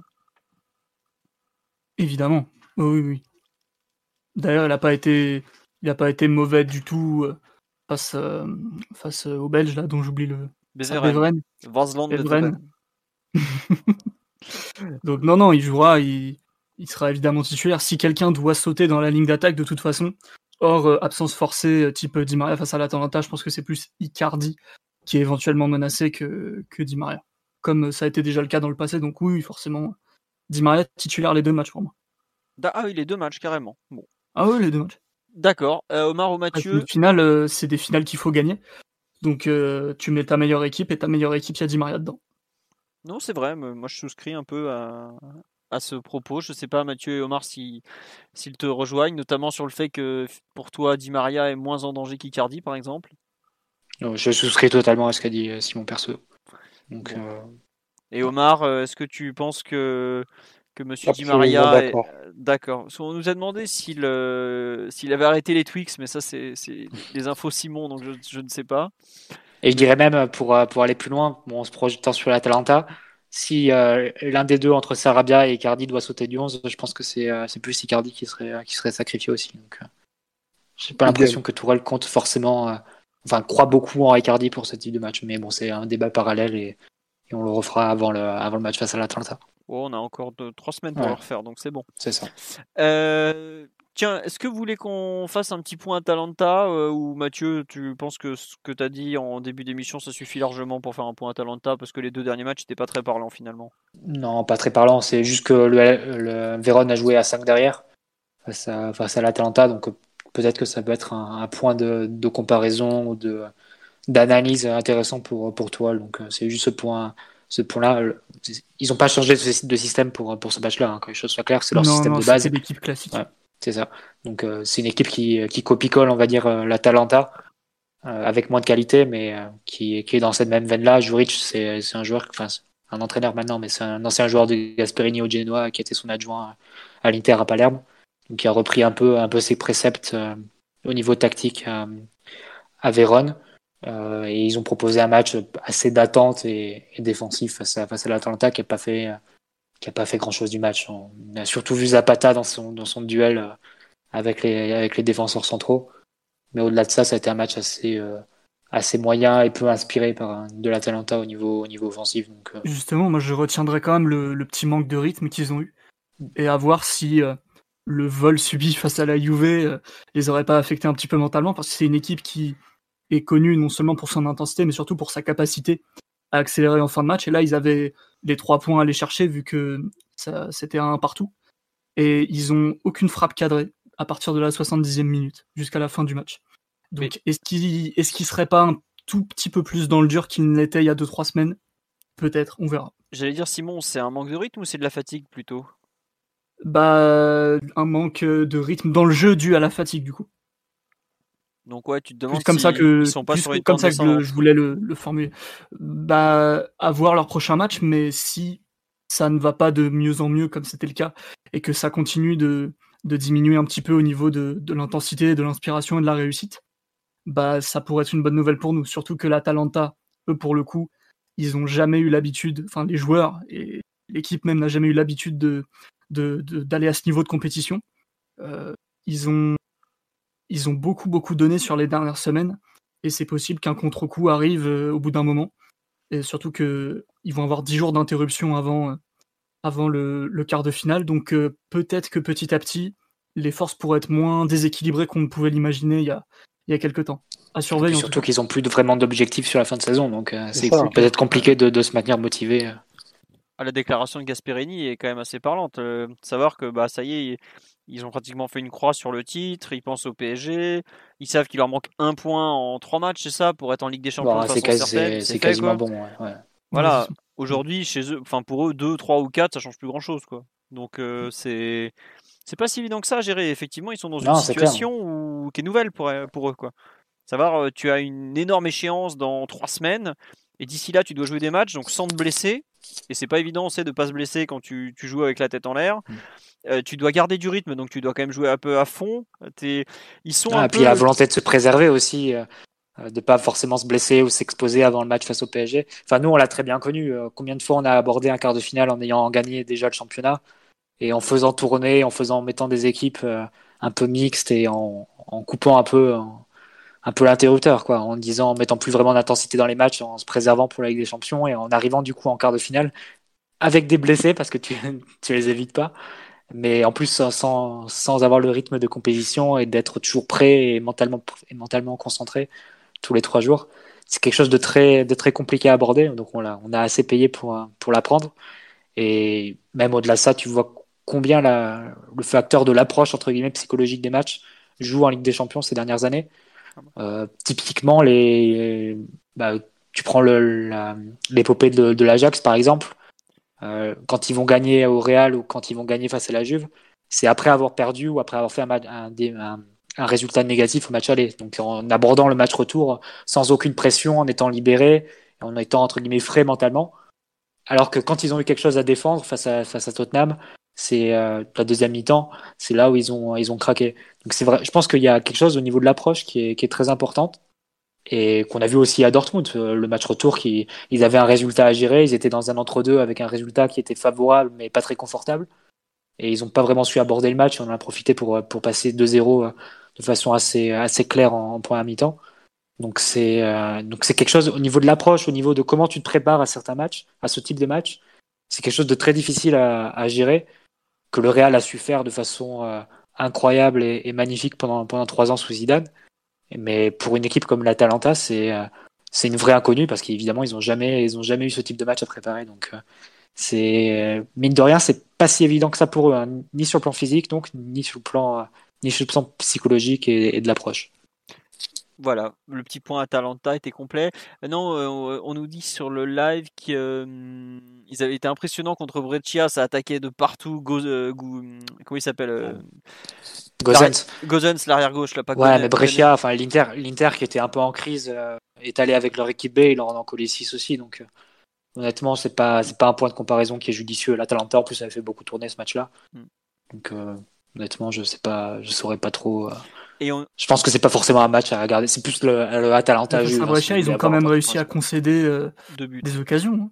hein. Ouais, mais avec avec Caldara qui jouera sans doute pas. Ça, c'est sûr. Caldara Si qui était Caldara le grand. jouer le match face au PSG. euh, Qui a fait, qui a fait 20 c'est minutes la phase de la rencontre qui change.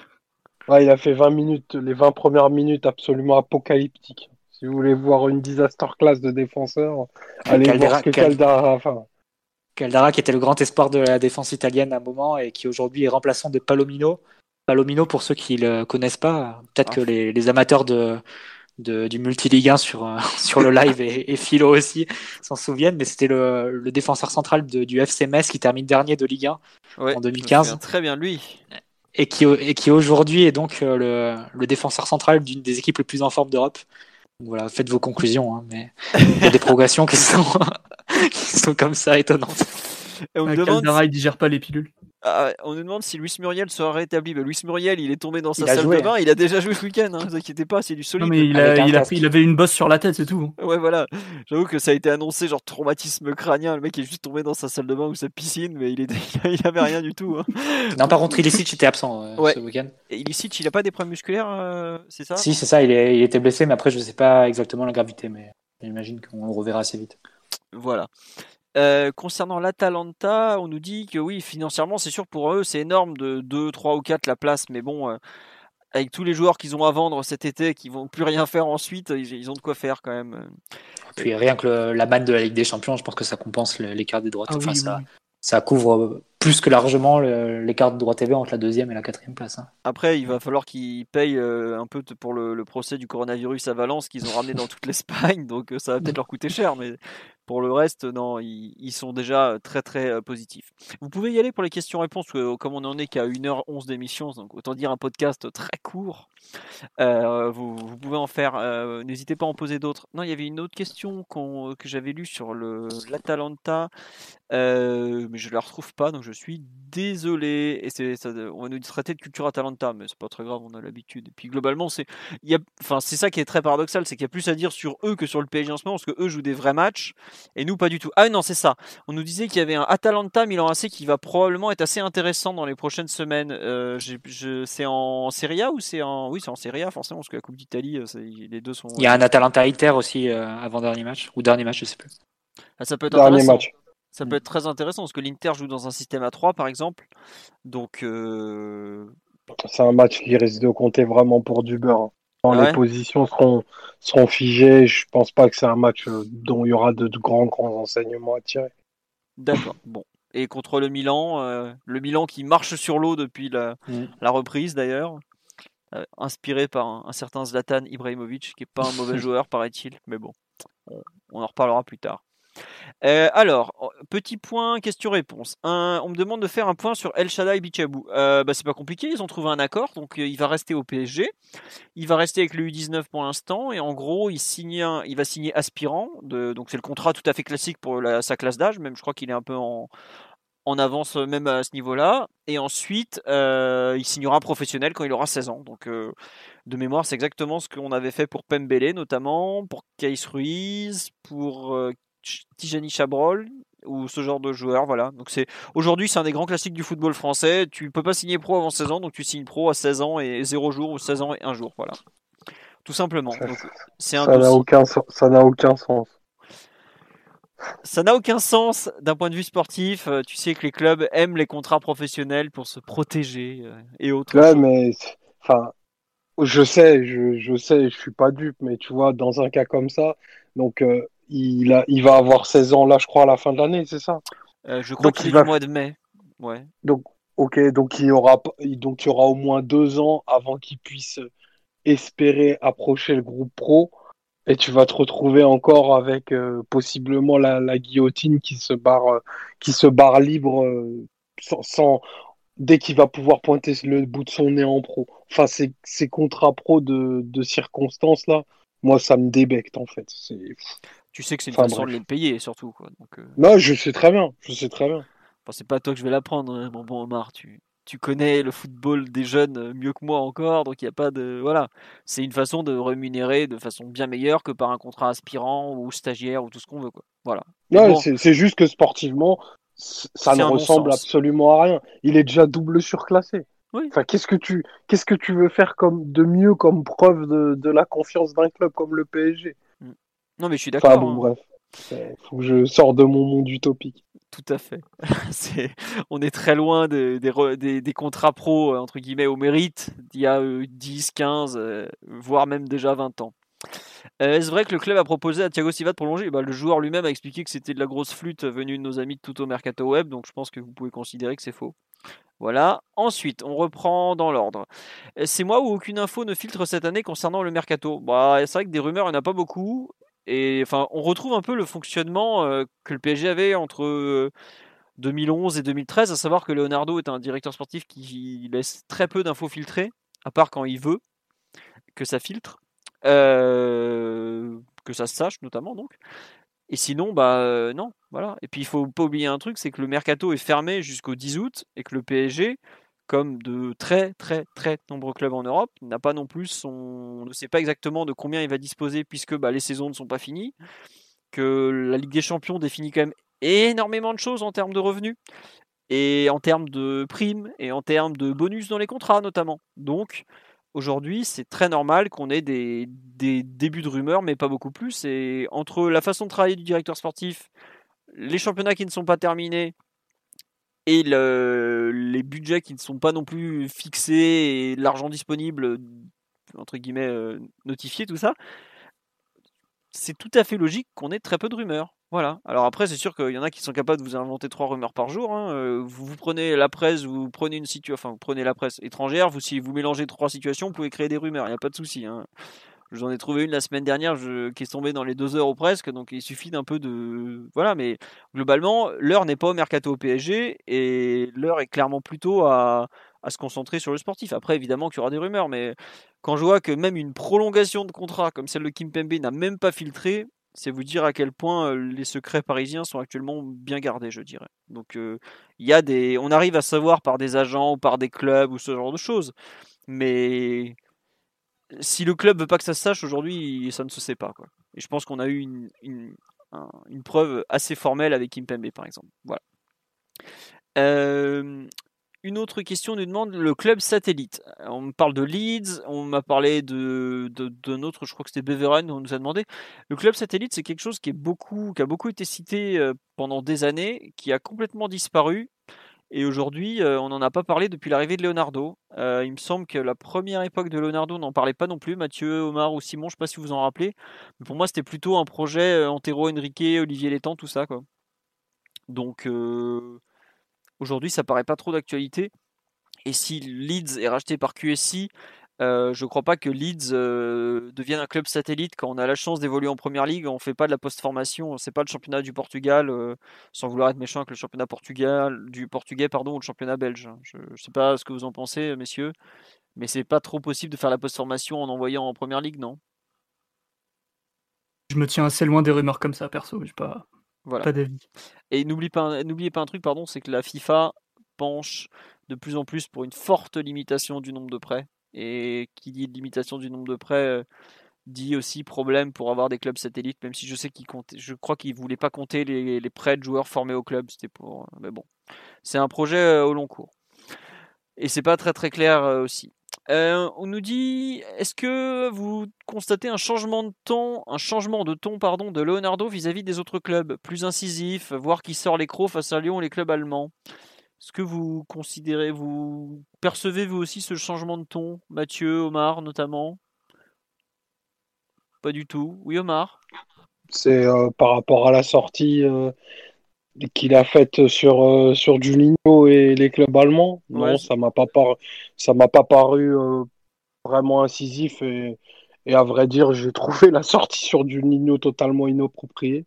Enfin, s'il avait lu le contenu entier de l'interview, il n'y avait pas d'attaque euh, d'attaque vraisemblable contre ni contre le joueur ni contre le PSG. Et euh, la sortie contre les, les clubs allemands, je, je l'ai lu en diagonale. Donc, euh, je pense qu'il parlait surtout des, de, de l'entourage et des pratiques euh, des, des, clubs allemands. Oui, Mais bon, ça, sans, sans, spoiler, on, on, a exactement les mêmes. Donc, euh, bon, c'est plus, des, plus des déclarations de circonstances que, que des choses très profondes. Après, c'est vrai que c'est la première fois qu'il attaque aussi frontalement des clubs, enfin en citant des clubs, à savoir euh, Leipzig, Dortmund, Bayern, euh, de façon publique. C'est rare qu'il attaque. que... Ouais, je pense que ce qui s'est passé autour des jeunes a dû, a dû forcément le gonfler, c'est sûr. Parce que c'est pas trop. Enfin, moi, j'ai jamais trop entendu Leonardo sur ce, sur ce credo-là. Euh, là, il en a parlé à plusieurs reprises, au moins trois ou quatre fois lors de ses, lors de ses, de, lors de ses dernières prises de parole, pardon. Donc c'est sûr que c'est quelque chose qui le pèse et, je pense que il y, aura, des actions fortes en tout cas sur, euh, sur cette section-là, sur ces sections-là à l'avenir. Et à juste titre à mon sens. Ouais, non, non, mais moi j'avoue que l'attaque euh, directe envers euh, les, trois, les trois clubs allemands, et je trouve qu'il a été gentil de ne pas citer Gladbach et Leverkusen, qui sont pas les derniers à venir renifler nos jeunes pousses au camp des loges, je vais dire, sont très, très légitimes. Et alors j'avoue que la réponse du Bayern, non c'est la réponse du Borussia, pardon, Oh non, non, non, ils viennent nous, ils viennent nous solliciter. Mais s'ils viennent vous solliciter, pourquoi dès 14 ans vous êtes au bord des terrains en train de prendre des notes alors?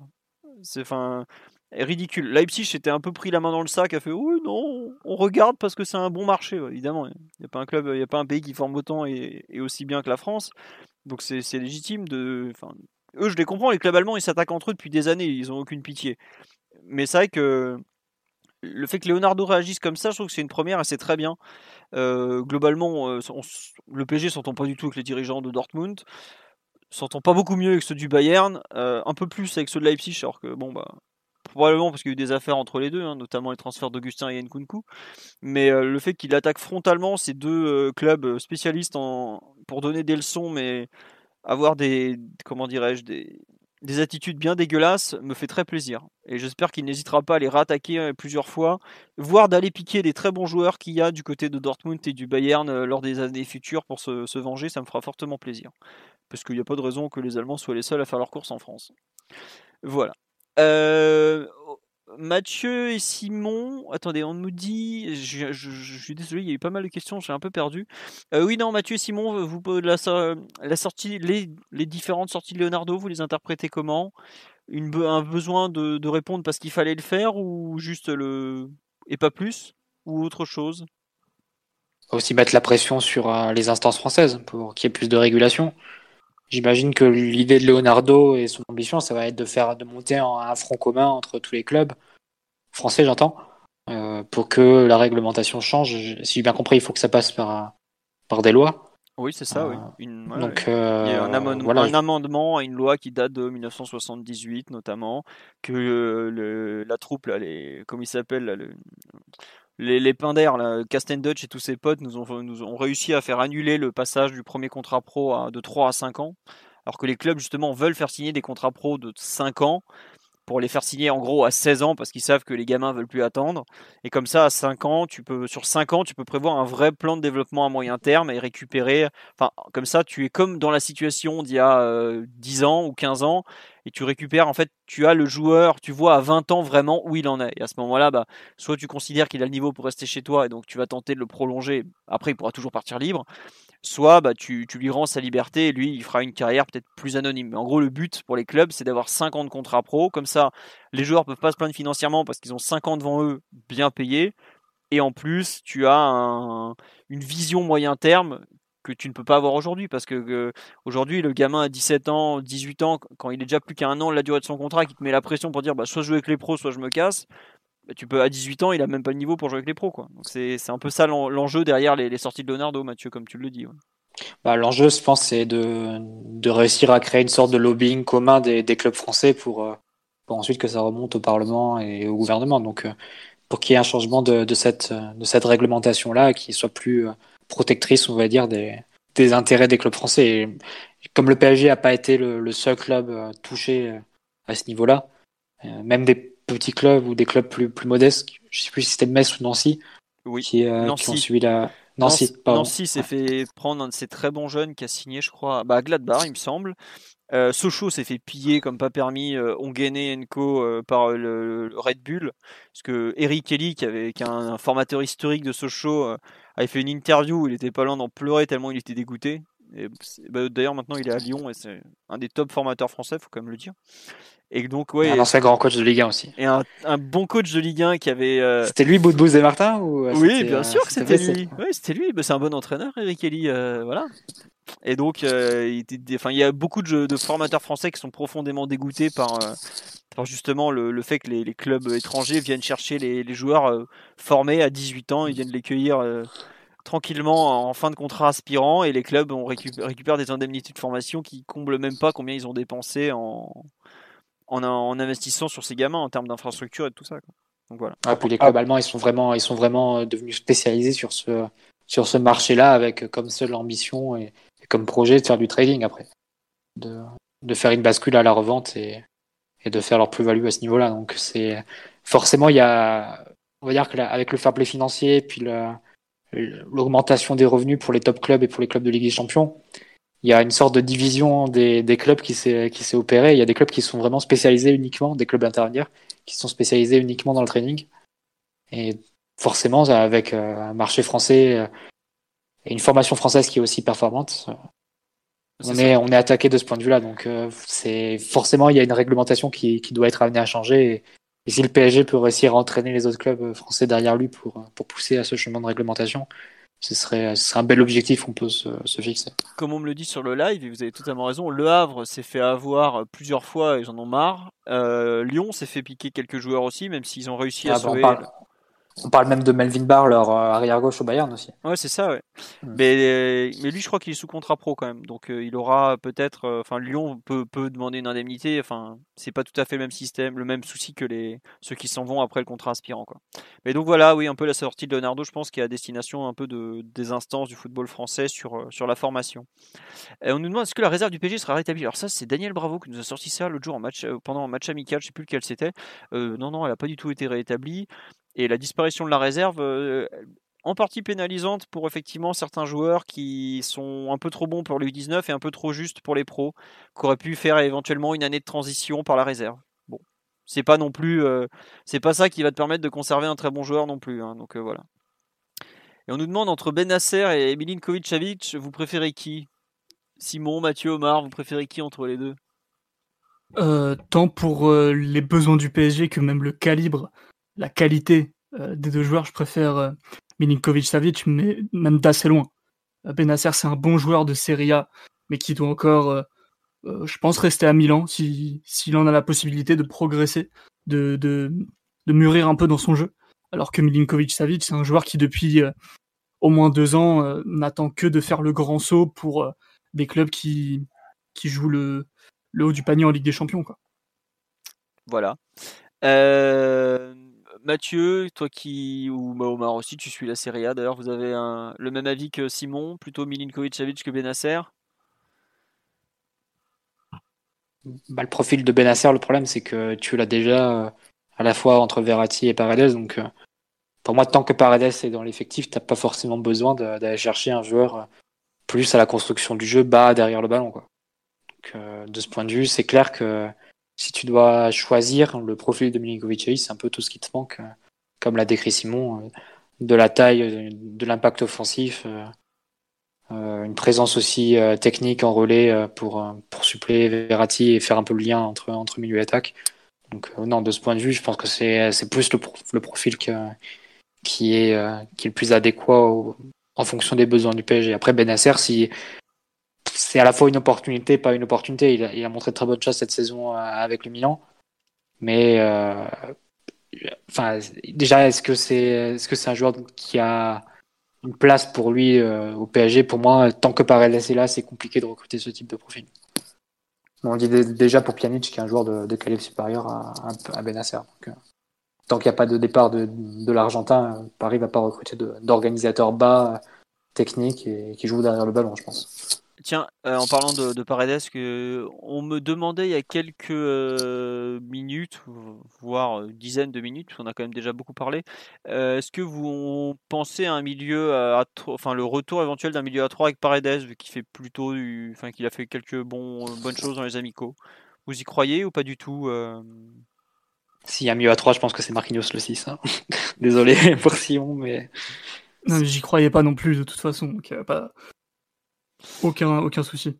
Voilà, on nous parle de Doudou Costa euh, de la Juve. Euh, oui, c'est une rumeur de Tuto Sport qui, bon, il est à vendre par contre, Mathieu, Douglas Costa, non, j'imagine? Bah, si tu veux, il touche euh, entre 6 et 7 millions net annuels pour être blessé les deux tiers des matchs de la saison. Donc, c'est effectivement, c'est un joueur dont la Juve aimerait bien se, se défaire pour, pour, faire un petit plus-value. Donc, c'est ça fait partie des joueurs qui sont sur la liste parce que c'est un joueur qui est tout le temps blessé et qui est très très peu utilisable. Même si, mais bon, donc. Quand il joue, il est très fort, par contre. Hein. bah non, et après, ça, euh, je pense que vous connaissez tous Douglas Costa. C'est un joueur qui, est, qui a des qualités exceptionnelles de vivacité, de, de changement de rythme, de dribble, de créativité.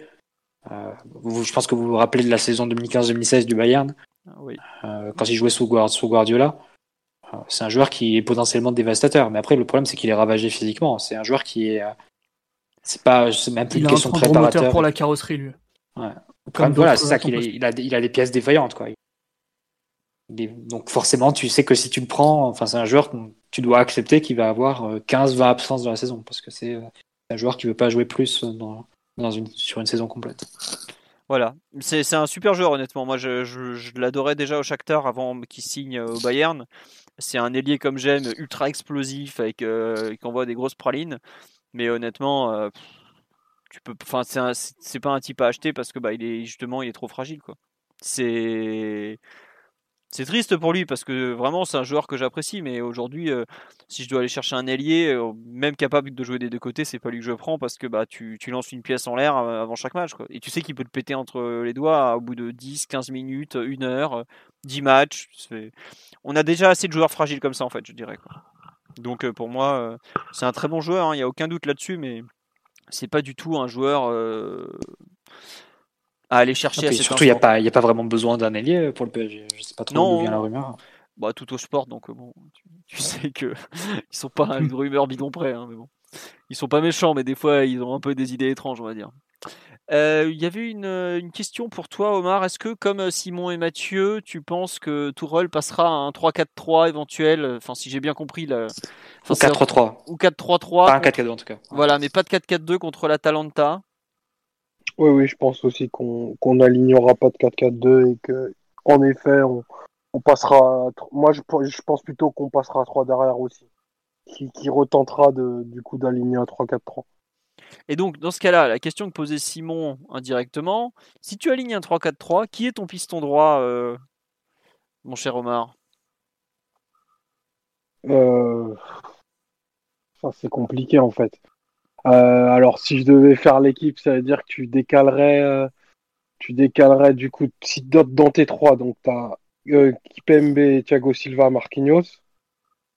au milieu, ça ferait Verratti, Gay, Sarabia. Il m'en manque un déjà. Kurzawa ou Bernat donc. ouais, Kurzawa ou Bernat du coup. Et donc ce serait Sarabia ton piston droit quoi. Euh, ouais, mais ça me plaît pas trop en fait. je, préfère, je préfère le mettre dans la ligne plus haute. Non, mais je pense que enfin, si c'est ce cas, si c'est ce cas-là, ça serait, ça serait Kerr ton piston. Ouais, ouais, euh, plutôt Kerr du coup. Après, je pense qu'on aura quelque chose d'assez, dans cette veine-là parce que si tu regardes Tourelle, son habitude dans les gros matchs, c'est à chaque fois de baisser le, baisser le rythme du match, accumuler les joueurs derrière, derrière la ligne du ballon, sacrifier un peu de, présence offensive et de, de solutions, même offensives, pour, pour se prévenir des contre-attaques, mettre plus de joueurs en, en contrôle et, et ouais, pour prévenir les transitions adverses. Donc je, je pense que dans cette veine-là, on va, on va voir ce qu'on a vu face à Liverpool les deux fois, face à, face à Naples au retour, face à Manchester United l'aller, face à Dortmund l'aller. À chaque fois dans les gros matchs un peu chauds, et encore plus quand son équipe est, peut sembler en délicatesse sur le plan physique, ce qui risque d'être le cas au moins en comparaison face à l'Atalanta le 2 août. Tourelle a quand même très tendance à, choisir ce, plan de jeu-là de, de, contrôle et de limiter les risques. Donc ça me paraîtrait pas du tout euh, absurde et improbable qu'on ait euh, Marquinhos, Kimpembe, euh, Thiago Silva ensemble, plus Guy Verratti. Après, comment tu l'animes, comment tu l'organises? Est-ce que ce serait un 3-4-3 euh, pur avec une défense donc à 5, comme on l'a vu face à, face à Dortmund à l'aller? Ou bien est-ce que Marquinhos commencerait au milieu et, viendrait s'intercaler en, défense centrale sur les phases de construction, comme on l'avait vu par exemple face à Liverpool au retour? Ça, c'est des choses que tu peux, euh, que tu peux débattre et dans, dans ton. Enfin, après, c'est à la discrétion de Tourelle. Mais je pense que l'idée, en tout cas, la stratégie, ça sera, ça sera celle-là. Et donc, euh, il y aura un sacrifié devant et que tu partiras pas avec euh, Sarabia, Icardi, Neymar et Mbappé ensemble. Aussi pour se garder une option sur le banc en cas de, en cas de match à, retourner. Après, après c'est l'aveu, c'est l'aveu clair d'un, d'un pseudo abandon du ballon. Euh, d'un match du coup comme tu le disais euh, très faire la possession défensive après voilà bah, j'ai un peu de mal à l'imaginer avec les, les, profils, les profils que tu as alignés. En tout cas, ils sont pas passés experts euh, là-dedans. Et euh, surtout la volonté de sanctionner la profondeur très très rapidement. Et c'est peut-être pour ça que tu peux, tu peux sacrifier Icardi, qui du coup un point de, qui serait un point de référence pour la défense de, de l'Atalanta, beaucoup plus lisible que ce que peut l'être Mbappé si Mbappé si tu lui confies, euh, si tu la confies, si tu lui confies l'axe de ton attaque. Mais c'est un match, si tu l'abordes comme ça, qui est du coup très très très dénaturant pour euh, pour les joueurs. Parce que ça veut dire que tu vas mettre euh, Neymar sur un côté euh, mine de rien tu vois plutôt plutôt axe gauche du coup comme tu l'as fait face à Dortmund. Ouais et je sais pas si c'est sa meilleure version. En tout cas en tout cas je pense pas que le, le Neymar qu'on a vu au Parc des Princes dans le match retour est utilisé comme celui qui doit être que que tu dois optimiser pour conquérir un trophée. C'est vraiment. Moi, je euh, pense que c'est vraiment le, match à aller face à Dortmund avec, euh, par exemple, Neymar, Mbappé et Sarabia qui remplacerait Di Maria. Et les trois seraient un peu euh, chargés de l'animation offensive. Et derrière, tu aurais, aurais, quelque chose de plus, de plus figé, plus positionnel avec bah, les trois Marquinhos, Thiago Silva, Kimpembe. Peu importe si Marquinhos est au milieu ou en défense. Kerrer, Bernat ou Kurzawa. Et Verratti Gay. Je pense que c'est quelque chose qui, va, creuser et insister et insister euh, sur ce point. Euh, après, sur le type de match, est-ce que ce serait forcément un match de contre? Ça dépend un peu euh, de, ce que voudra faire l'adversaire, parce que on s'était retrouvé à faire face à Dortmund. Rappelez-vous au match au match aller. Dortmund au final ne vient pas nous chercher. On s'attendait à un match un peu fou avec Dortmund qui emballe le match et donc nous qui, qui faisons du contrôle en essayant de, de tenir un peu. Au final, on s'est retrouvé avec le ballon avec beaucoup de, donc, de joueurs derrière la, ligne de, de, ballon, et Dortmund qui nous attendait, qui mettait pas forcément un gros pressing, et qui attendait euh, nos, nos, pertes de balles dans l'entonnoir pour, pour repartir en contre. Est-ce que c'est cette attitude-là que, que l'Atalanta aurait? Euh, Ça, c'est peut-être plus difficile à envisager, parce que c'est une équipe qui calcule un peu moins que, que Dortmund et que Favre, qui est assez adepte de, de changer son approche en, en, fonction des adversaires. Ah, même totalement adepte. Donc, hein. ouais. Ça, c'est moins le cas de, Gasperini, bon, même s'il peut rajouter un Pasalic au milieu plutôt que plutôt qu'un attaquant comme Ilicic. Donc euh, ça, peut être une des, questions que tu peux te poser, mais concrètement, mettre cette compo-là, ça ne veut pas forcément dire abandonner les ballons, ça veut, dire, ça veut juste dire être très très prudent avec le ballon, faire des phases de possession euh, le les plus interminables possibles. Et si tu as des pertes de balles, que ce soit par Neymar, le plus haut possible, et surtout que tu aies le plus de joueurs derrière pour, pour récupérer, pour euh, être là en cas de transition offensive. Ouais, euh, c'est mettre du volume sans le ballon, quoi. C'est ça. C'est bah, exactement la même stratégie qu'on a faite euh, à l'aller face à Dortmund, mais qu'on fait dans quasiment tous les gros matchs sous Tourelle en Europe. J'ai cité le Napoli, les deux, le Napoli au retour, on l'avait joué à trois derrière. les deux matchs face à Liverpool, on les jouait en construction à 3. Euh, et le match aller à Manchester United, pareil. En à Liverpool, on est vertical et on a quatre attaquants par contre. Alors que la plupart de ces matchs-là, il enlève quelqu'un de la ligne d'attaque pour, vrai. pour renforcer. Par contre, t'avais Marquinhos comme ça. T'avais quand même Marquinhos en construction sur les trois, sur les trois derrière.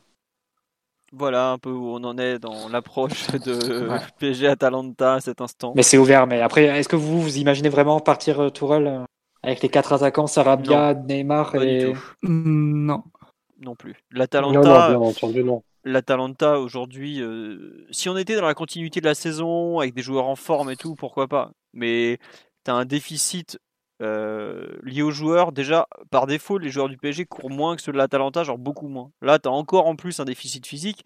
Pour moi, il va faire exact. Enfin, ça sera peut-être pas 3-4-3, je vois plutôt 4-3-3 parce que c'est, il n'a pas forcément les joueurs pour le 3-4-3, notamment le piston droit qui, qui, serait Kerrer. Je, suis pas sûr que ça soit bon, voilà. Mais par contre, ce 4-4-2 là où tu as déjà contre Dortmund, tu es un peu, es un peu tangent j'y crois pas trop. Euh, enfin, lui-même, il y croit pas tant que ça à un très haut niveau. Là, quand tu es sous pression, bon. Après, on, a le temps de refaire le débat dix fois, donc euh, on, verra. Mais euh, je sais pas, j'avoue que après le, enfin, le 4-3-3, quand tu dois sortir le ballon, on a vu quand même qu'on avait des fois beaucoup de difficultés. Bon, je, je sais pas, j'attends un peu de, de voir un peu qui vont, les, qui vont être les joueurs qui vont se se mettre en évidence peut-être sur les, deux finales. Est-ce que on ne va pas avoir des blessés? Est-ce que est-ce qu'un mec comme Bernat va être disponible par exemple? Parce qu'un joueur comme Bernat, tu en as parlé Mathieu, il te permet de de sortir le ballon proprement, d'enchaîner un peu des temps de jeu. Par exemple, euh, le problème du 4-3, c'est que je revois le match à Bruges. Mais par exemple, euh, est-ce que c'était Bernat à Bruges? Je suis plus très sûr. Mais c'était Herrera, je sais, qui jouait avec, euh, avec Verratti et, et, et Marquinhos. Et Marquinhos, voilà. Bref, il y a beaucoup de choses qui ont changé. Il n'y avait pas Neymar non plus à Bruges, par pas Neymar, ça change beaucoup. Voilà, mais par contre, il y avait Di Maria, tu vois. Enfin, c'était Choupo-Moting, il me semblait, les gauche face à Ouais, c'était Choupo-Moting. Choupo, Icardi et Di Maria. Il n'y avait pas Mbappé ça, devant. Ça t'enlevait beaucoup de la construction et en créativité et en lien entre le milieu et l'attaque. Voilà. Mais donc aujourd'hui, je trouve que c'est un peu tôt pour, en parler, mais on hmm. voit qu'il y a quand même une approche à avoir qui, à mon sens, ne colle pas trop avec ce, 4-4-2. Euh, mm. C'est vrai qu'on se suit en tout cas sur l'approche et la philosophie générale de comment Tourelle aborderait ce match, en fonction de, de ce qu'il a pu faire par le passé. Et surtout, je me rappelle ses propos à Dortmund. Il dit on va jouer contre une équipe qui est plus forte que nous physiquement, qui va nous faire beaucoup courir. On peut pas se permettre de jouer en 4-4-2 euh, à cet instant. Et là, Enfin, tu sais déjà que tu es dans ce cas-là en fait. Tu es, un mois, enfin pas un mois, mais presque en avance. Et tu sais pratiquement déjà que tu rejoindras pas la Talenta qui aura 10, 10, matchs officiels dans les, dans les jambes. Alors même, ok, ils ont une trêve de 10 jours. Ils sont un peu moins bien, mais bref, par rapport à nous, enfin, tu vois la différence entre les matchs de Serie A et les matchs amicaux qu'on joue. Euh, c'est limite pas le même sport quoi. Donc à partir de là, tu, tu sais que tu vas t'adapter, tu vas peut-être avoir une approche un peu différente.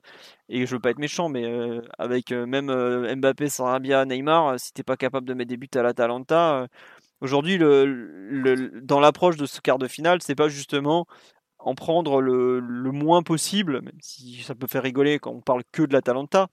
Mais justement, c'est pas ça l'approche à avoir, c'est en prendre le moins possible parce que tu sais que tu vas marquer avec ces joueurs-là. Tu marques tout le temps avec ces joueurs-là. Donc, est-ce que l'intérêt justement, c'est pas d'éviter de, prendre des risques euh, et de, un peu de surcharger sur ton éventuel point faible qui serait le, les manques physiques à cet instant. Mais bon, on est encore loin du match euh, et il y a beaucoup, beaucoup, beaucoup de choses à dire. Et on nous demande, tiens, je reviens sur les questions, parce qu'on est en pleine question de séance de questions-réponses, même si on fait des réponses très longues et que vous posez pas tant de questions que ça, on est en pleine séance. On nous demande, est-ce que euh, la prolongation de Bernat, ça en est où? Est-ce qu'on saura avant la fin de la Ligue des Champions? Euh, Tout ce qui est, enfin, la prolongation de Bernat, on en parle depuis le mois d'octobre. Hein. Je peux vous retrouver la news. Tout à l'heure, j'ai hésité à vous dire que la blessure de Bernat aurait pu être un frein pour sa valeur à la vente cet été. Hein. Voilà. Aujourd'hui, euh, Bernat, euh, il est toujours en contrat jusqu'en 2021. Visiblement, il n'est pas très pressé de prolonger. Il nous fait des grandes déclarations, mais quand il faut parler argent, bah, le monsieur il vaut beaucoup et le PSG veut pas lui donner autant, tout simplement. Donc, euh, c'est pas non plus une blessure diplomatique, hein, parce que je pense que ils ont, enfin, tu prends pas le risque de, ne pas jouer. C'est trop compliqué de parler de blessure diplomatique pour une simple négociation salariale qui peut encore se régler euh, ensuite. Enfin, il restera du temps. Le, mercato va largement se prolonger après la fin de la Ligue des Champions. Donc il y aurait largement le temps de parler, de trouver une solution. Donc euh, je ne crois pas du tout à la blessure diplomatique personnellement. Mais en tout cas, euh, aujourd'hui, est-ce qu'on saura avant la fin de la Ligue des Champions Probablement pas, vu le temps qui reste ensuite. autre question, je ne sais plus. on joue en 4-4-2 face à quel genre d'équipe alors? Jamais en Ligue des Champions? Bah, il y a quand même eu pas mal de matchs en 4-4-2 en Ligue des Champions, non je, je, crois que le retour contre Dortmund, on joue en 4-4-2. Liverpool, on joue en 4-4-2. Manchester, on a joué même là-bas dans une sorte de 4-4-2. Il y a quand même pas mal de rencontres. Mais après, la Ligue des Champions, c'est aussi s'adapter face à des équipes très fortes. Des fois, je sais pas, Zidane a changé je ne sais combien de fois de dispositif ces dernières années, passant du 4-3-3 au 4-4-2 justement, au, au 4-2-3-1. je crois qu'il n'y a que la défense en 3 qu'il n'a pas trop pratiqué, mais donc ça vous choque qu'on ne joue pas en 4-4-2 en Ligue des Champions, par exemple?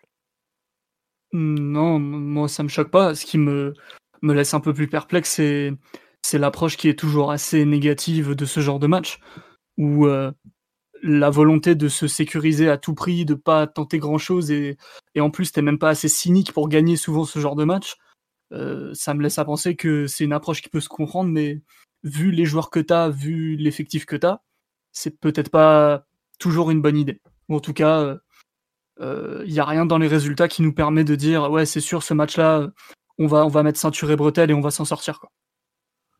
Euh, J'ai plutôt l'impression qu'on s'en sort dès qu'on est capable de, de jouer sans calculer plutôt. Parce que t'as pas suffisamment de joueurs calculateurs dans cette équipe pour, pour assumer des plans de jeu hyper cyniques sur 90 minutes en Ligue des Champions. Quoi.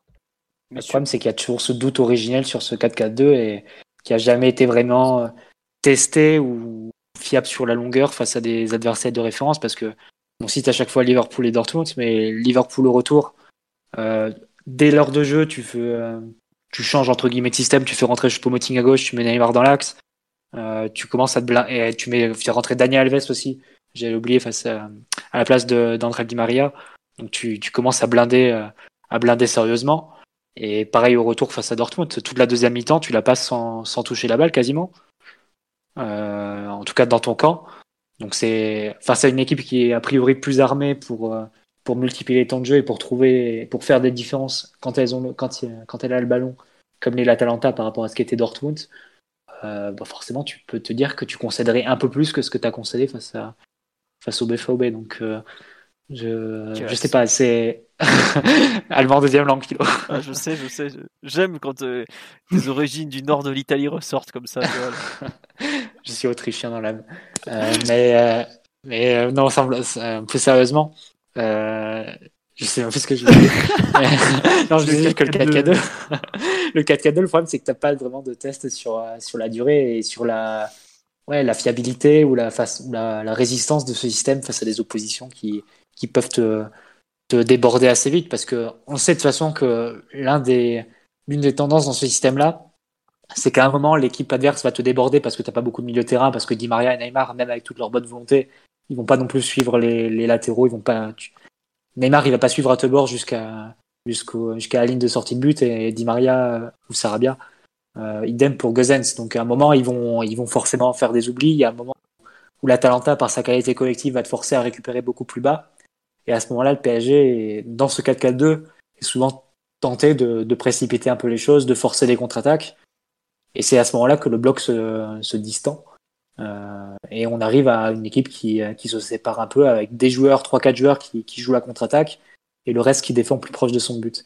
Et c'est un peu, c'est un peu ce cercle vicieux-là sur lequel on tombe souvent en 4-4-2 et qui se voit plus nettement face à des adversaires de, de haut niveau face auquel tu es plus enclin à perdre le contrôle assez, assez vite. Donc je pense que c'est un peu ce qui motive, ce qui motive la, la réflexion de Tourelle euh, quand il, quand il change de système ou quand il, il mise sur, un, sur une philosophie, une stratégie plus attentiste ou plus de, sécurité, plus de possession défensive, plus de contrôle, plus de joueurs derrière la ligne de ballon.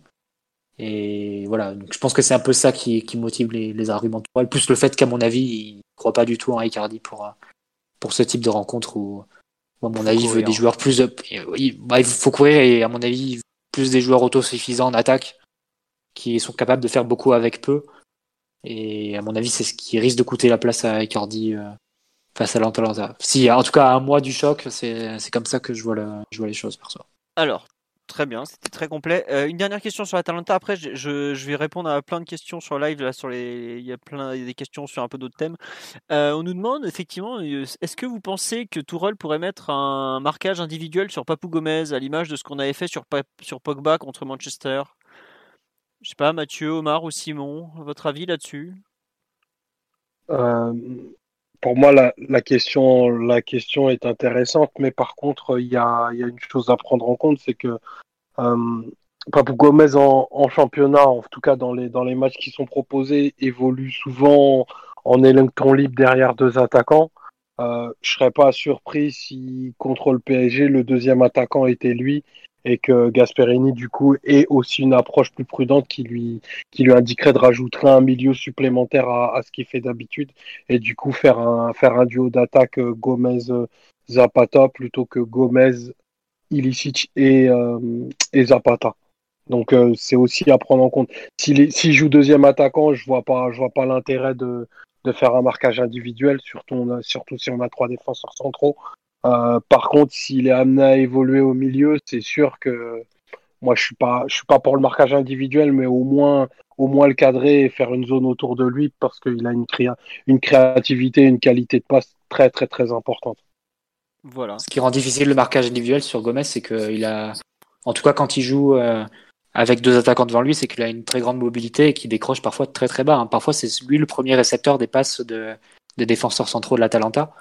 Donc si tu mets Marquinhos par exemple sur lui, est-ce que tu imaginerais Marquinhos faire le pressing et suivre euh, et suivre Gomez jusqu'à jusqu'à sa surface?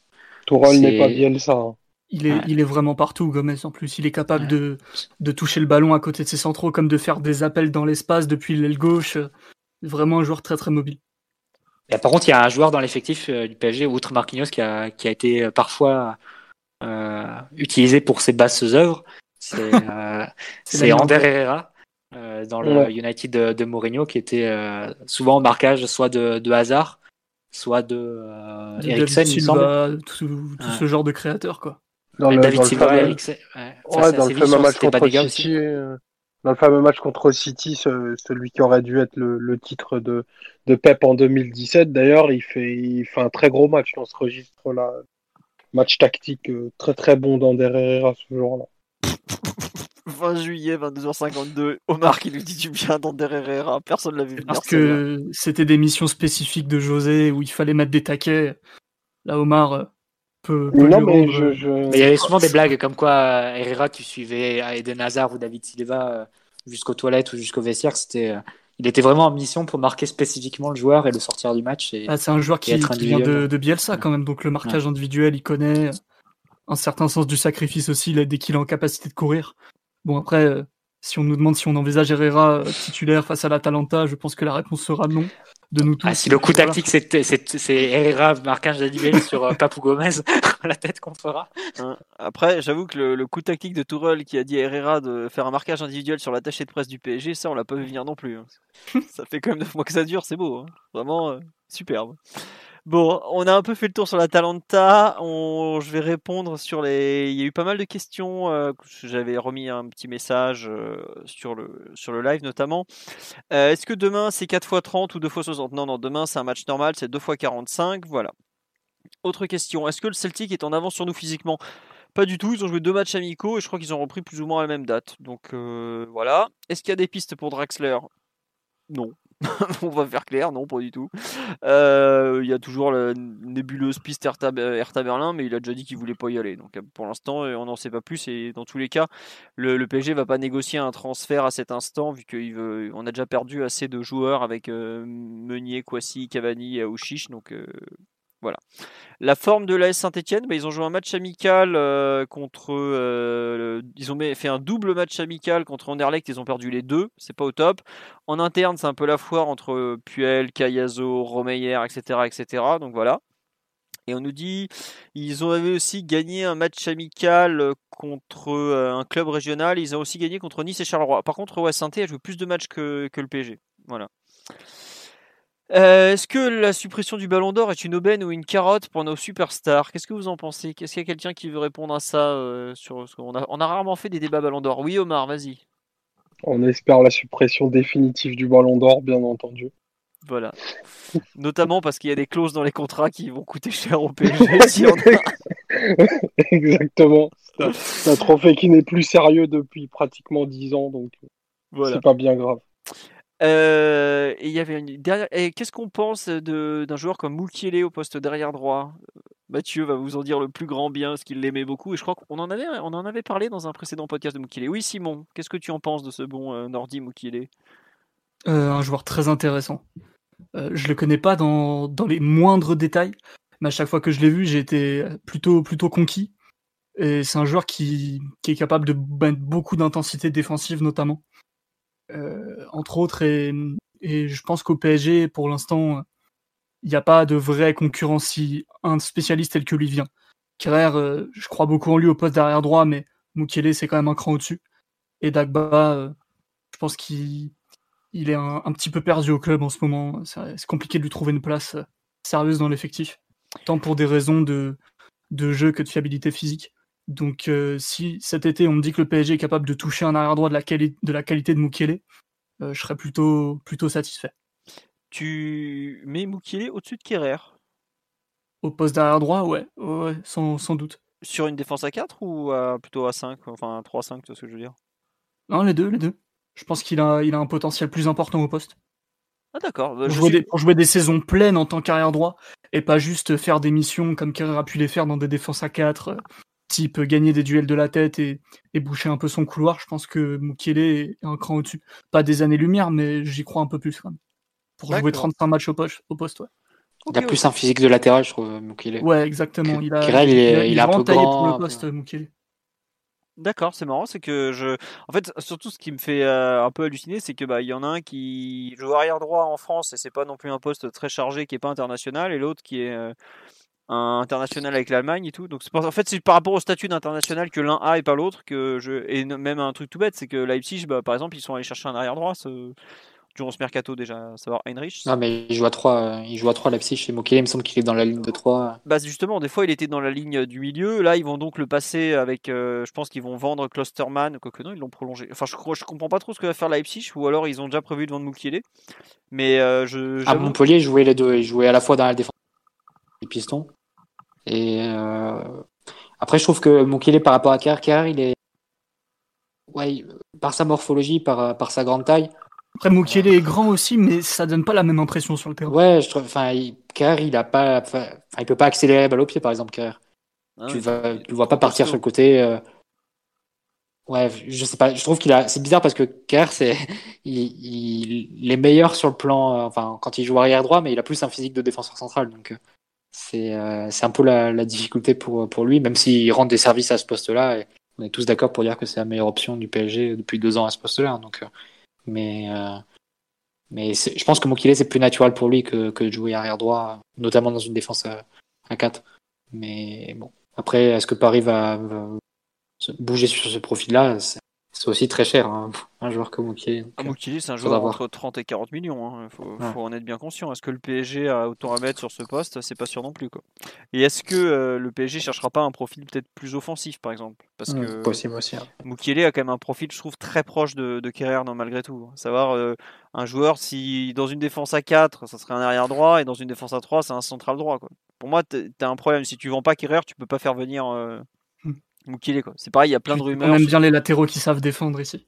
Ouais, voilà. Mais bon, as quand même. Enfin, je trouve qu'il y a un vrai souci de redondance euh, sur le, profil pour le coup. Quoi. Après, tu, si tu as, si as envie de vendre Kerrer euh, et que tu as une bonne offre, pourquoi pas. Mais je sais qu'il est plutôt très apprécié en interne de par son travail, donc je vois pas. Euh, aujourd'hui, le PSG le vendre. Il y a d'autres joueurs. À mon avis, le PSG préférera peut-être vendre un Dagba qu'un Kerrer parce que tu, tu, Enfin, tu, en termes d'amortissement, tu as peut-être plus à gagner encore. Quoi. voilà. Ah, Dagba, c'est une vente claire. Hein. je peux vous dire que si Monsieur Martinelli était en charge du camp des loges, Dagba, il aurait déjà plus de place de parking. Hein. bah, tu sais que c'est. Mais faut être sérieux. Honnêtement, si tu te présentes. Euh, enfin, si tu regardes le mercato tel qu'il se présente, le seul joueur qui est capable de rapporter de l'argent pour le moment, c'est Iconé quand, il va être transféré de Lille et qu'on va toucher le pourcentage à la revente. Hein. Mm. Sinon, pour le moment, il n'y a, a, aucun départ euh, chiffré entre guillemets qui se profile. Donc euh, bon, il va bien falloir quand même euh, accepter de faire partir des joueurs, sinon on pourra très peu recruter. Hein. Et puis, puis, le projet Pembele 2025 est, est lancé, donc voilà. Et c'est vrai qu'Omar nous signale qu'il connaît Covid positif, ça va pas augmenter sa. Ah il a déjà repris l'entraînement, il était à l'entraînement aujourd'hui, donc c'était pas très grave quoi on espère que ça va aller pour lui. En tout cas, on lui souhaite le, meilleur. bon rétablissement. Voilà. Euh, on nous dit pour compenser Bernat à gauche? Est-ce qu'on n'est pas obligé d'avoir un profil défensif à droite? Oui, mais ça veut dire que. euh, Nous avons prolongé Levin Kurzawa pour 4 années. Voilà. Bon, c'est c'est compliqué de, de faire ça par rapport à Bernat en fait, parce que déjà, tu sais, enfin pour l'instant, il est il- dans moins d'un an, il est plus sous contrat avec le PSG, donc c'est un peu compliqué quoi. On nous dit on va aussi toucher de l'argent pour Guedes et Lo Celso. Guedes, euh, non, parce que ça a été, enfin c'est pas vu la saison de Valence et la sienne, on n'est pas prêt de toucher les bonus, mais bon, il a été bien vendu au départ, donc c'est déjà pas mal. Et Lo Celso, bah visiblement les, les escrocs du Betis et de Tottenham ont réussi à s'entendre entre eux pour qu'on touche pas trop, donc euh, à voir. Mais ils ont déjà levé, ils ont déjà levé l'option euh, Tottenham en janvier. Voilà, en plus, oui. Donc, bah, je sais pas, possiblement, euh, faut, faut suivre, c'est pas très net. Euh, Et vu qu'on va lui payer un bonus sur l'obtention de la Ligue des Champions, l'un dans Ouais, l'autre. c'est nous qui devons l'argent à. Ouais, on doit de l'argent à l'autre- au Rosario. C'est vrai, oui, il y a- qu'il y avait un truc extraordinaire sur euh, cette, euh, ce contrat de Lo Celso où, oui, faut savoir que d'après ce qu'avait sorti la presse argentine, en gros, quand Lo Celso, Lo Celso n'est plus dans l'effectif, mais son club de Rosario touche d'éventuels bonus sur la durée totale du contrat. C'est-à-dire que si par exemple le PSG gagne la Ligue des Champions cette année, et ben, le club de Rosario Central qui a formé Lo Celso, même s'il est plus chez nous, eh ben, il va toucher quand même. C'est un contrat finement négocié par un, un expert euh, nommé Olivier Létang qui nous a dégoté cette petite perle de contrat. Donc voilà, c'est extraordinaire. euh, on a comme ça des bonus qui vont tomber peut-être pour des gens. euh. Euh, on nous avait demandé tout à l'heure un, plein, un point Ravier Pastore, bah, le pauvre, je crois qu'il revient peu à peu au jeu, mais bon, il a combien Il a 31 ans maintenant, Ravier, donc euh, il faut. Voilà, Ouais. et plus proche de la fin que du début, ça parlait de la, de la MLS pour lui aussi, donc euh, bon, à voir. Et on nous demandait- Javier, on t'aime. Bon, voilà, donc faut le savoir, Omar a encore un peu de poésie en lui, il n'est pas totalement blasé partout. Voilà. Euh, on nous demande le budget mercato, bah ça comme je l'ai dit tout à l'heure, on sait pas trop. Est-ce que le match amical à huis clos sera retransmis? Euh, Il me semble que Beansport, donc s'il doit être retransmis, ça sera Beansport, hein, faut quand même le dire, euh, sera n'a pas confirmé encore une diffusion éventuelle, donc à voir. Et enfin, on va conclure sur une question concernant les podcasts historiques, question un retour des podcasts historiques. Euh, euh, D'ici la fin de la saison 2019-2020, je pense que je n'aurai pas le temps d'en organiser. J'ai toujours pas publié l'interview de Louise que Omar a faite il y a bientôt, euh, il y a un mois au moins, un mois et demi maintenant. Alors, Philo, Footballia est down depuis quelques jours. Voilà. Encore de nouveau, ils sont retombés? Ouais, et on sait pas quand ce sera réglé. Du coup, là, il n'y a pas de match historique du tout Bon, de, voilà. de la vie. Voilà, voilà. Euh, où on en est, donc euh, pour euh, Footballia, qui est quand même une grosse source pour faire des podcasts historiques, c'est compliqué donc. Et enfin, on va terminer. Il y avait une question, une dernière. Est-ce qu'il y aura un podcast tactique prévu pour le match contre l'Atalanta? On en on en parle un peu toutes les semaines, donc il faudra faire un best-of, voilà. Et nous demande des nouvelles de Ressé. Bah Ressé, il n'est pas à l'entraînement. Et s'il n'est pas là, c'est que le PSG l'a autorisé à ne pas être là, évidemment. Il ne serait pas permis de sécher alors qu'il n'a déjà pas de club. hein. Donc euh, aujourd'hui, ça va se finir probablement avec une rupture de contrat parce qu'il n'y a pas d'autre solution, personne n'en veut et il coûte cher. Voilà. Sur ce, on va vous souhaiter une euh, bonne soirée. On reviendra lundi prochain. On aura le débrief de la finale de la Coupe de France. On va pas faire un podcast entre pour PSG Celtic, hein, comme vous avez vu. Les podcasts de matchs amicaux sont pas les plus intéressants à analyser, il faut quand même le dire. Et donc lundi prochain, on aura quand même un beau programme entre le, débrief Coupe de France, Coupe de France et le, celui de Coupe de la Ligue. On espère qu'on a répondu à quand même pas mal de questions, parce qu'on a fait une heure de, de questions-réponses tout de même. On a été, je pense, assez complet. On vous remercie pour votre fidélité. Merci pour les pouces bleus, pour les des 300 et quelques personnes qui nous ont écoutés, même si on n'a pas 300 pouces bleus, hein, évidemment. Mais n'hésitez pas à en mettre, en tout cas. Le, comment il s'appelle? Le Tipeee est toujours d'actualité, évidemment. Donc merci à tous. Euh, ouais, il faut payer les pattes de Simon, il en galère, le pauvre. Donc voilà. Et merci pour les commentaires très positifs. On a fait pas mal d'articles euh, dernièrement. Euh, Ali de Twitter, Ali Tactics, qui nous a fait des articles assez sympas. Donc n'hésitez pas à aller les lire. Et voilà, merci pour tous les commentaires positifs et tout ça. En tout cas, euh, ça nous fait toujours très plaisir. Voilà, bonne soirée à tous. Encore merci pour votre fidélité euh, de hebdomadaire et permanente, même sur le site, parce que le site re- remarche plutôt bien après l'épisode coronavirus. Et à bientôt. Bonne soirée tout le monde. Ciao ciao. Ciao. Ciao. Salut à tous.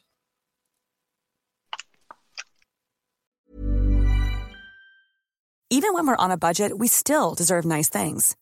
Quince is a place to scoop up stunning high-end goods for 50 to 80% less than similar brands. They have buttery soft cashmere sweaters starting at $50, luxurious Italian leather bags, and so much more. Plus, Quince only works with factories that use safe, ethical, and responsible manufacturing. Get the high-end goods you'll love without the high price tag with Quince. Go to quince.com slash style for free shipping and 365-day returns.